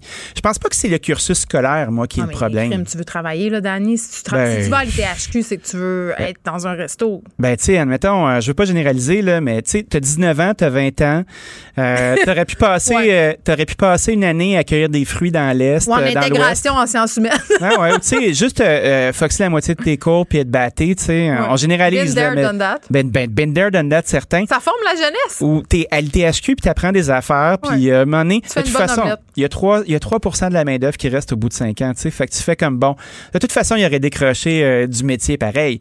Fait que euh, l'école de cuisine, est-ce que ça sert qu'à former des cuisiniers? Moi, je pense pas. C'est juste un complément de formation communautaire. Tu apprends à cuisiner, tu as une belle acuité, euh, tu apprends à t'habiller, tu sais comment ça marche, fait que tu peux écœurer le monde au restaurant. Tu dis, ben oui, moi je connais ça, j'ai fait l'école de cuisine. ça, ouais, euh, ben c'est-tu quoi, ça fait 20 ans, puis tu l'as jamais vraiment fait, fait que ta gueule. Mais carrément, le monde, c'est un facteur à ne pas négliger. Quand Ouais, même. ouais, ouais, c'est ça. Mais là, tu peux faire ton SMAT puis euh, ré- réciter tes classiques. Mais, tu sais, moi, je pense pas que c'est les gens à, à l'ITHQ qui, qui freak, là.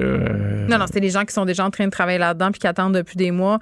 Euh, ce sont des sombres nouvelles. Ce sont des sombres probablement nouvelles, qu'on oui. qu'on attend euh, lors de ce point de presse à 17h qu'on va diffuser, bien évidemment, et qu'on qu'on- et, et qu'on qu'on- cocoton encore dans ma tête.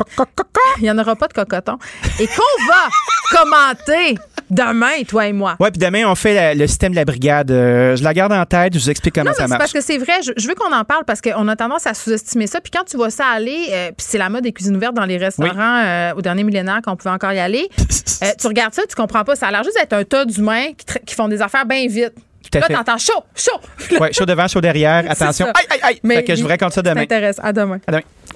Pour une écoute en tout temps, ce commentaire de Danny Saint-Pierre est maintenant disponible dans la section balado de l'application et du site cube.radio, tout comme sa série balado L'Addition, un magazine sur la consommation et l'entrepreneuriat. Cube Radio. Vous écoutez Geneviève Peterson. Cube Radio. On est avec Léa Sreliski. Léa, salut. Salut Geneviève. Tantôt, je parlais avec Elsie Lefebvre, euh, chroniqueuse euh, au journal, euh, des propos du professeur Attaran qui travaille à l'Université d'Ottawa, l'université qui a réagi à ces propos-là tardivement. Tu voulais parler aussi de ce sujet, ou du moins de la discrimination envers les francophones et notre relation avec le racisme. Il y a Frédéric Bérard qui a chroniqué à cet effet dans le journal Métro en disant que ça semblait être un peu à deux vitesses, notre affaire. Ben c'est beaucoup à, à deux vitesses, mais en même temps, je le comprends, mais c'est un peu ça qui me sidère tout le temps avec euh, le racisme puis avec les injustices sociales, c'est que normalement, si tu en vis, si tu fais partie d'une minorité quelconque, euh, tu devrais pouvoir justement comprendre quelqu'un qui se fait maltraiter parce que c'est aussi une minorité. Quelque part, par exemple, les homosexuels devraient être des alliés de la cause des femmes, par exemple, parce qu'ils comprennent comment ben lutter contre le modèle masculin traditionnel, ça les aide. tu sais. Puis au Québec, ben on se le cachera pas. Je veux dire, on est des francophones, on a, on a. vrai. euh, oui, c'est vrai. Je, je t'apprends ça là, là. C'est la langue qu'on parle. Nous parlons la langue française. Je pensais que Montréal était Euh, complètement colonisé par l'anglais. Écoute, je tombe en bas de ma chaise.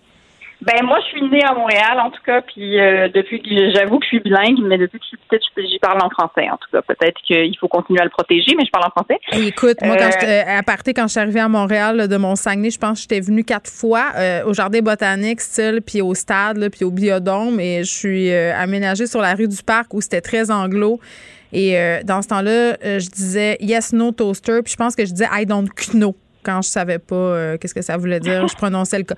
Donc, c'est là où j'étais et je, trouvais que la ville était vraiment très, très anglophone, mais c'était peut-être à cause du secteur euh, hein, où je m'étais installée. ça. Mais cela dit, c'est vrai que quand, par exemple, je vais à Québec, je me rends compte à quel point ils sont plus francophones Ben oui. euh, que, que nous. Ça, c'est vrai que c'est sûr que j'ai des lunettes de... de j'ai grandi dans des quartiers francophones où est-ce que j'étais habituée aussi à entendre d'autres langues. T'as grandi où, Léa? Dans quel quartier? Euh, ben, ben moi je suis née à Outremont puis euh, mais après euh, après je suis partie à Paris puis après quand je suis revenue j'habitais à Westmount. Fait que là j'avoue qu'à Westmount il y avait un petit peu plus. Je Ça te fait dirais. bien dans la, dans la discussion. Je suis née à Outremont, j'ai grandi à Westmont. Oui, Mon privilège. Exact, exact. Mais tout cet argent ne vient pas de moi. Je veux juste le dire. J'ai dégringolé l'échelle sociale. Oh non! Que faut que je paye mes choses moi-même. C'est ça qui est arrivé, en fait. Et je ne peux plus jamais retourner dans le mothership si jamais euh, quelqu'un se pose la question. Je peux même pas acheter quoi que ce soit. Donc, euh, voilà. en termes d'immobilier. Je salue notre génération au passage. Euh, mais euh, on s'éloigne, mais cela dit, euh, pour revenir aux francophones, c'est sûr que moi, par exemple, je regarde, je suis le hockey sur un site de hockey où est-ce qu'il y a un chat, OK? Il y a un chat pour toutes les games qui se passent dans la LNH en ce moment. Puis, dès qu'il y a quelqu'un qui dit quelque chose de français, c'est anonyme, premièrement, OK? c'est pas comme sur Twitter, là. Mais dès qu'il y a quelqu'un qui dit quelque chose en français, il se fait toujours rentrer temps. Il y a toujours quelqu'un qui va dire euh, oh non, on parle pas en français ici, euh, ah, les gens qui vont insulter la langue française. C'est comme systématique, tu sais. Puis mhm. j'avais un peu oublié, j'avais un peu oublié à quel point est-ce qu'on est issu aussi de, de, de toutes ces injustices-là, puis à quel point elles sont encore là. C'est sûr que le professeur Attaran, genre, nous le rappelle de manière systématique sur Twitter, comme à peu près à tous les jours où est-ce qu'il décide que on est tous des nazis. Euh, D'ailleurs, j'ai bien aimé ta blague. Euh, j'ai bien aimé ta blague en réaction avec le tweet de Guillaume Lepage quand il a dit le professeur Attaran euh, n'a pas voulu venir à tout le monde en parle parce qu'il dit ne pas assez bien parler français, puis as rétorqué que c'est peut-être parce qu'il nous comprenait pas, qu'il pensait qu'on était des racistes. Exact. Peut-être c'est pour ça qu'il dit autant de niaiseries sur nous, c'est parce qu'il ne comprend pas quand on parle. À un moment donné aussi, il y a ça, là, ça prouve aussi son ignorance. Tu Puis, mais, mais dans tout ça, cela dit, là où je veux en venir, c'est que euh, je trouve que justement, je trouve ça paradoxal qu'on se bat qu'à reconnaître euh, une certaine forme systémique de, de racisme. Je trouve ça, je trouve ça bizarre que quelque part, on soit toujours un peu en train de se battre contre le progrès social. Pas tout le monde, mais je trouve qu'on devrait devenir des champions dans le Canada parce que justement, c'est les francophones qui ont plus après les autochtones évidemment, là, mais c'est les francophones qui ont qui ont été abusés le plus par les les anglophones et qui continuent à l'être. ce que tu dis, ce que tu dis, c'est qu'à cause de ça, on devrait être capable de plus d'empathie. Puis c'est quand même assez particulier parce que tantôt, tous les partis politiques ont voté une motion euh, pour reconnaître les propos du professeur Attalant comme étant problématiques et racistes. Tous les partis. Oui. Oui, oui, oui, exact. Mais je, je pense que je parle plus d'un progrès social genre, entre nous. Je trouve qu'il y a beaucoup de gens qui se butent à juste reconnaître que c'est sûr que les Blancs ont un privilège dans notre société, puis c'est sûr que toutes les anecdotes de racisme que vivent les gens euh, qui sont pas des blancs et qui sont pas des francophones dans notre société, ben tout ça, ça s'accumule, puis à un moment donné, ça rentre dans nos institutions, puis ça tisse un système, qu'on le veuille ou non, tu sais, ça tisse des réflexes qui sont peut-être inconscients ou non, qui sont qui sont complètement conscients, puis c'est vrai que ça fait du racisme systémique. Je comprends pas pourquoi est-ce qu'on s'obstine sur les mots. En tout cas, ça c'est juste moi, c'est juste que je continue à marteler ce clou-là parce que je trouve que c'est un éléphant dans la pièce. Puis je trouve que ça, ça va à l'encontre d'un progrès. Puis. Mais est-ce que tu as vu l'entrevue où Patrick Huard euh, explique à Yann Lafrenière le concept de racisme systémique à la tour? C'était assez génial quand même. Là. Euh, parce que c'est ça, et lui aussi il utilisait ce concept-là de des Québécois sont, victimes aussi de racisme systémique, c'est ça? Ben non, c'est qu'en fait, le gouvernement Legault refuse de reconnaître le concept de racisme systémique comme chacun sait. Puis, tu sais, on se cache un peu toujours derrière la doléance suivante, c'est-à-dire que c'est un, débat qui est sémantique et qu'on devrait euh, se concentrer sur lutter contre le racisme. Tu sais, mais c'est ça, c'est comme tout le temps un peu à deux vitesses. C'est un peu ça qui est déplorable, à mon sens. Mais puis je trouve pas que ça soit tellement sémantique que ça parce que techniquement, c'est un petit peu comme la culture du viol. moi aussi, je trouvais que le terme culture, il était fort. Le mot viol, il est horrible. Oui, oui, c'est pas le fun. non, c'est ça, c'était pas le fun. Mais sauf qu'à un moment donné, tu sais, s'il y a une grande partie des femmes qui s'entendent sur, sur un terme, sur une définition, puis que non, il est pas le fun. Puis non, c'est pas le fun de reconnaître que notre société euh, contient du racisme. Il n'y a personne qui aime ça, ces conversations-là, mais à un moment donné, c'est parce qu'il y a une prise de conscience qui doit être faite, puis je trouve qu'on recule quand on refuse un mot qui est accepté par les gens qui vivent du racisme. c'est juste ça. Mm. Euh, puis je trouve qu'en tant que Québécois, on devrait être bien placé pour au contraire le reconnaître C'est vrai. Euh, on déménage complètement ailleurs. Est-ce qu'on va s'insurger contre les journées pédagogiques? La semaine passée, c'était les petits maudits pantalons de plastique. Et là, par ailleurs, à partir de demain, on va falloir ressortir ce qu'on appelle au Saguenay. Oui, le bas de soute. on appelle ça le bas de soute. Euh, quand je disais ça à ma fille à la garderie, personne ne comprenait dans Rosemont, mais c'est effectivement le pantalon neige parce qu'il annonce euh, quand même euh, bien de la neige demain. Mais là, par rapport aux pédagogues, toi, tu trouves qu'on n'organise pas très bien ça, Mais je veux absolument pas euh, bitcher juste contre les profs parce que je sais qu'ils ont un cours tellement plein, puis je sais que je suis mal placée parce que probablement que je comprends pas comment ça fonctionne un calendrier scolaire, ok? Mais, on va se prononcer quand même. Mais je peux pas croire qu'il n'y a pas moyen de bonifier ça. Je veux dire, je comprends qu'on a rajouté des on a rajouté des journées pédagogiques à cause de la COVID. Fait, je, comprends que l'école fait tellement ce qu'ils peuvent en ce moment. Mais je, je, je, vais me baser encore une fois, et je l'ai déjà fait sur Twitter, je me fais insulter sûrement à chaque fois. Mais je vais me baser sur le calendrier scolaire français parce que je comprends pas comment ils y arrivent puis on n'y arrive pas. Okay, moi, je suis allée à l'école française ici, puis on avait 180 jours d'école, puis les Québécois ont 180 jours d'école, mais on n'avait pas de journée pédagogique. OK? Genre, tout était ramassé sur des semaines de vacances. Et je comprends pas pourquoi ils ne fait pas ça. Puis, je veux dire, je suis sûre que peut-être que. ce qu'on nous dit, Léa, c'est que ce sont des journées où les profs euh, font du travail, euh, en profitent, en guillemets, pour faire des, réunions. Mais moi, moi ce qui, ce qui m'insupporte, euh, c'est davantage le fait que les journées pédagogiques ne soient pas coordonnées à l'intérieur de la CSDM. c'est ça. Après, il y a ça, je ne comprends pas comment ça fonctionne. Puis encore là, il y a sûrement des gens qui pourraient me renseigner. Ou je pourrais avoir Google aussi, vous allez me dire. Mais euh, je comprends pas comment, par exemple, si tes enfants vont pas tous à la même école, ils n'ont pas tous la même journée pédagogique. Ça n'a aucun ben, sens. c'est ça. Fait que moi, une, euh, un bon exemple de ça, le mois passé, j'ai eu une semaine où mes enfants ont trois pédagogues dans trois journées différentes. Donc, mes enfants étaient trois jours en pédago euh, pendant toute la semaine, donc il fallait que je m'arrange trois fois pour trouver une solution. parce que je les envoie pas au, je les envoie pas dans aux journées euh, planifiées. Puis de toute façon, ma fille au secondaire, tu penses-tu qu'ils ont des activités? Là? Non, non. Fait qu'il fallait que je m'organise avec cette affaire-là. Ben c'est ça, parce qu'en ce moment, de toute façon, il n'y a pas de sortie non plus à cause de la COVID. Puis, je veux dire, juste en temps normal, c'est parce que c'est sûr qu'après, genre, ça nous handicape dans notre horaire. Puis, bon, genre, oui, il y a du service de garde, mais c'est juste que c'est quand même compliqué. Je peux pas croire qu'il n'y a pas moyen de simplifier tout ça. Je veux dire, c'est. On en a ajouté en plus cette année des journées pédago pour que les profs, euh, mais qui en ont besoin. C'est ça aussi, il faut faire attention, là, parce que les profs les réclament, les demandent pour s'organiser. Euh, mais des, des gens qu'on n'entend pas souvent par rapport aux journées pédagogiques, ce sont les personnes qui travaillent dans des services de garde, ceux qui organisent tout ça, ceux qui se ramassent avec tout ça. Parce que je ne sais pas si tu le sais, là, on a beaucoup parlé des profs, Léa, pendant la COVID, et, c'est normal, ils font un travail et, s'adaptent et sont quand même aux premières loges, mais les gens au service de garde qui ont souvent des salaires de ben crève fin, il faut le dire, qui ont des horaires euh, vraiment déconstruits, le genre, tu arrives le matin, tu t'en vas, tu reviens après, euh, ils ont presque aucune sécurité d'emploi, qui ont dû colmater toutes les brèches du système scolaire, qui ont dû être là quand les travailleurs essentiels étaient au travail. Euh, ces gens-là, ils les ont pas beaucoup entendus et souvent, c'est eux qui pallient pour toutes les incongruités d'horaire du système scolaire. Ce sont les gens des services de garde. Mais c'est clair, et je me souviens que le directeur du service de garde m'avait entendu à la radio, justement, qui m'avait écrit pour dire comme Mais nous, il n'y a jamais personne qui parle de nous. Genre, il n'y a jamais personne qui parle de à quel point il faut qu'on s'adapte. On a parlé d'eux aujourd'hui. On a fait œuvre utile. Et nous, nous, sommes insurgés contre les journées pédagogiques, les pantalons plastiques et le retour euh, de la neige. On a, on a chialé contre Dame Nature. J'aime ça dire Dame Nature. Léa Sreliski, merci beaucoup. Ça me fait plaisir. À bientôt, Geneviève. Geneviève Peterson. Elle réécrit le scénario de l'actualité tous les jours. Vous écoutez Geneviève Peterson. Cube Radio. Vincent Dessoureau est là. Vincent? Salut. Écoute, euh, peut-être que les gens dans certaines régions vont avoir envie de le réécrire, le scénario euh, de l'actualité. Oh. Oui, parce que là, le gouvernement Legault qui s'apprête à annoncer un, resserrage des mesures est pas à peu près. Là. Oui, euh, vraiment, ça risque d'être une difficile journée pour les gens de deux régions. on sait que ce point de presse-là surpris un peu tout le monde, l'annonce d'un point de presse le lendemain d'un autre point de presse où M. Legault était plutôt rassurant, disant que ah, à Québec, le système hospitalier allait prendre la pression sans trop de problèmes. Tout ça semble avoir changé très rapidement.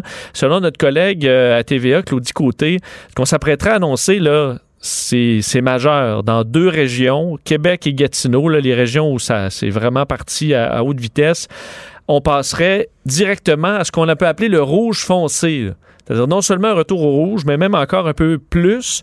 On parle de mesures très sévères, donc euh, couvre, encore là, ça reste à confirmer, mais on parlerait d'un couvre-feu à 20 heures fait qu'on revient en arrière carrément. On revient en arrière. Fermeture des commerces non essentiels. Attends, euh, ça veut dire euh, salon de coiffeur. Oui, oui, restaurant et tout, ça. Faudra, faudra l'entendre de la bouche de François Legault, mais c'est ce qu'on dirige là-dessus, évidemment. Je, et pour nos, amis en restauration ou dans l'hôtellerie, on sait que ça, c'est vraiment la dernière tuile.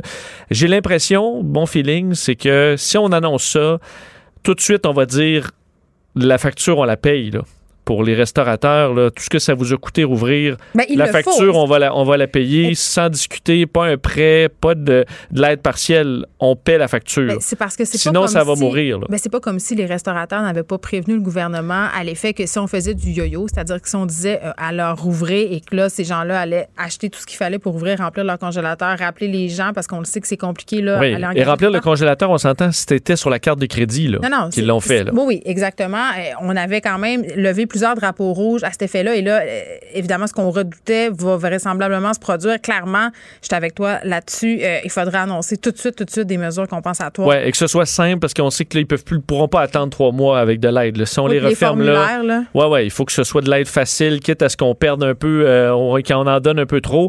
Donc, je pense que ce sera peut-être la façon de sauver la face pour le gouvernement si on va de l'avant. Je suis encore gyms. là. Les gyms aussi, ben, c'est- non essentiel. Euh, on nous dit, Claudie Côté nous dit, selon ses informations aussi, de fortes chances que les écoles ferment. euh, pour un certain temps. On en est là. Il faut dire, par contre, au niveau des chiffres, euh, Geneviève, on n'a peut-être pas le choix. Là. Garde, Capitale Nationale, je faisais la, comparaison. Même jour, le mercredi passé, mercredi il y a deux semaines. Il y a deux semaines, 44 cas.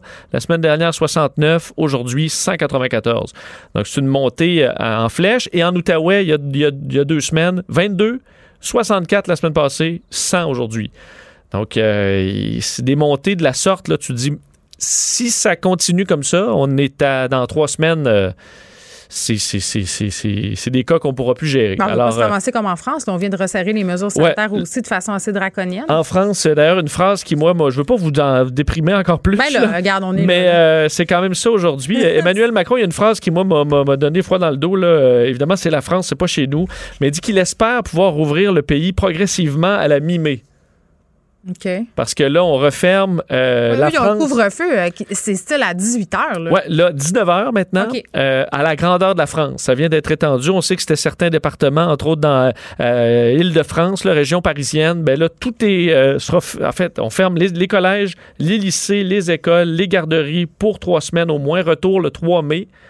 Euh, on annonce l'accélération de la vaccination si on le souhaite, augmentation des lits en ce qu'on appelle la réanimation, là, donc le- les soins intensifs en France, euh, pour passer de 7600 lits à 10 000 lits. Alors on s'attend qu'on aura besoin de ces lits-là. Euh, D'ailleurs, je vais te faire entendre un extrait de- d'Emmanuel Macron aujourd'hui. C'est sept- la septième fois qu'il fait ça, euh, devoir annoncer ce genre de mesures. Ouais. On peut l'écouter. Celle-ci est aussi plus dangereuse qu'à l'automne. Ce qui fait que le virus est plus contagieux, mais aussi plus meurtrier. Les services de réanimation ont à prendre en charge des personnes en bonne santé, qui ont aujourd'hui 60 ans, même 50 ans, quelques-uns parfois plus jeunes. Retenez un chiffre, 44% des patients en réanimation ont aujourd'hui moins de 65 ans. Alors, euh, des choix très difficiles pour euh, les gouvernements et ce sera le cas aujourd'hui pour François Legault. Alors, à 17h, on va surveiller ça, évidemment. On sera en direct là-dessus euh, dans l'émission du retour tantôt. Puis en attendant, j'ai envie de dire aux gens des régions concernées qu'on est avec eux. On s'accroche. Ah oui, absolument. Ça fait longtemps. Ouais. euh, et puis on espère que l'effort vaccinal se poursuive, qu'on puisse se sortir de ce tunnel pandémique. Vincent, merci. On t'écoute dans quelques instants. Frédéric Mockel à la recherche. Merci également Luc Fortin, Maude Boutet, Sébastien Laperrière à la mise en onde. Merci à vous les auditeurs. On se retrouve demain à 13h. Cube Radio.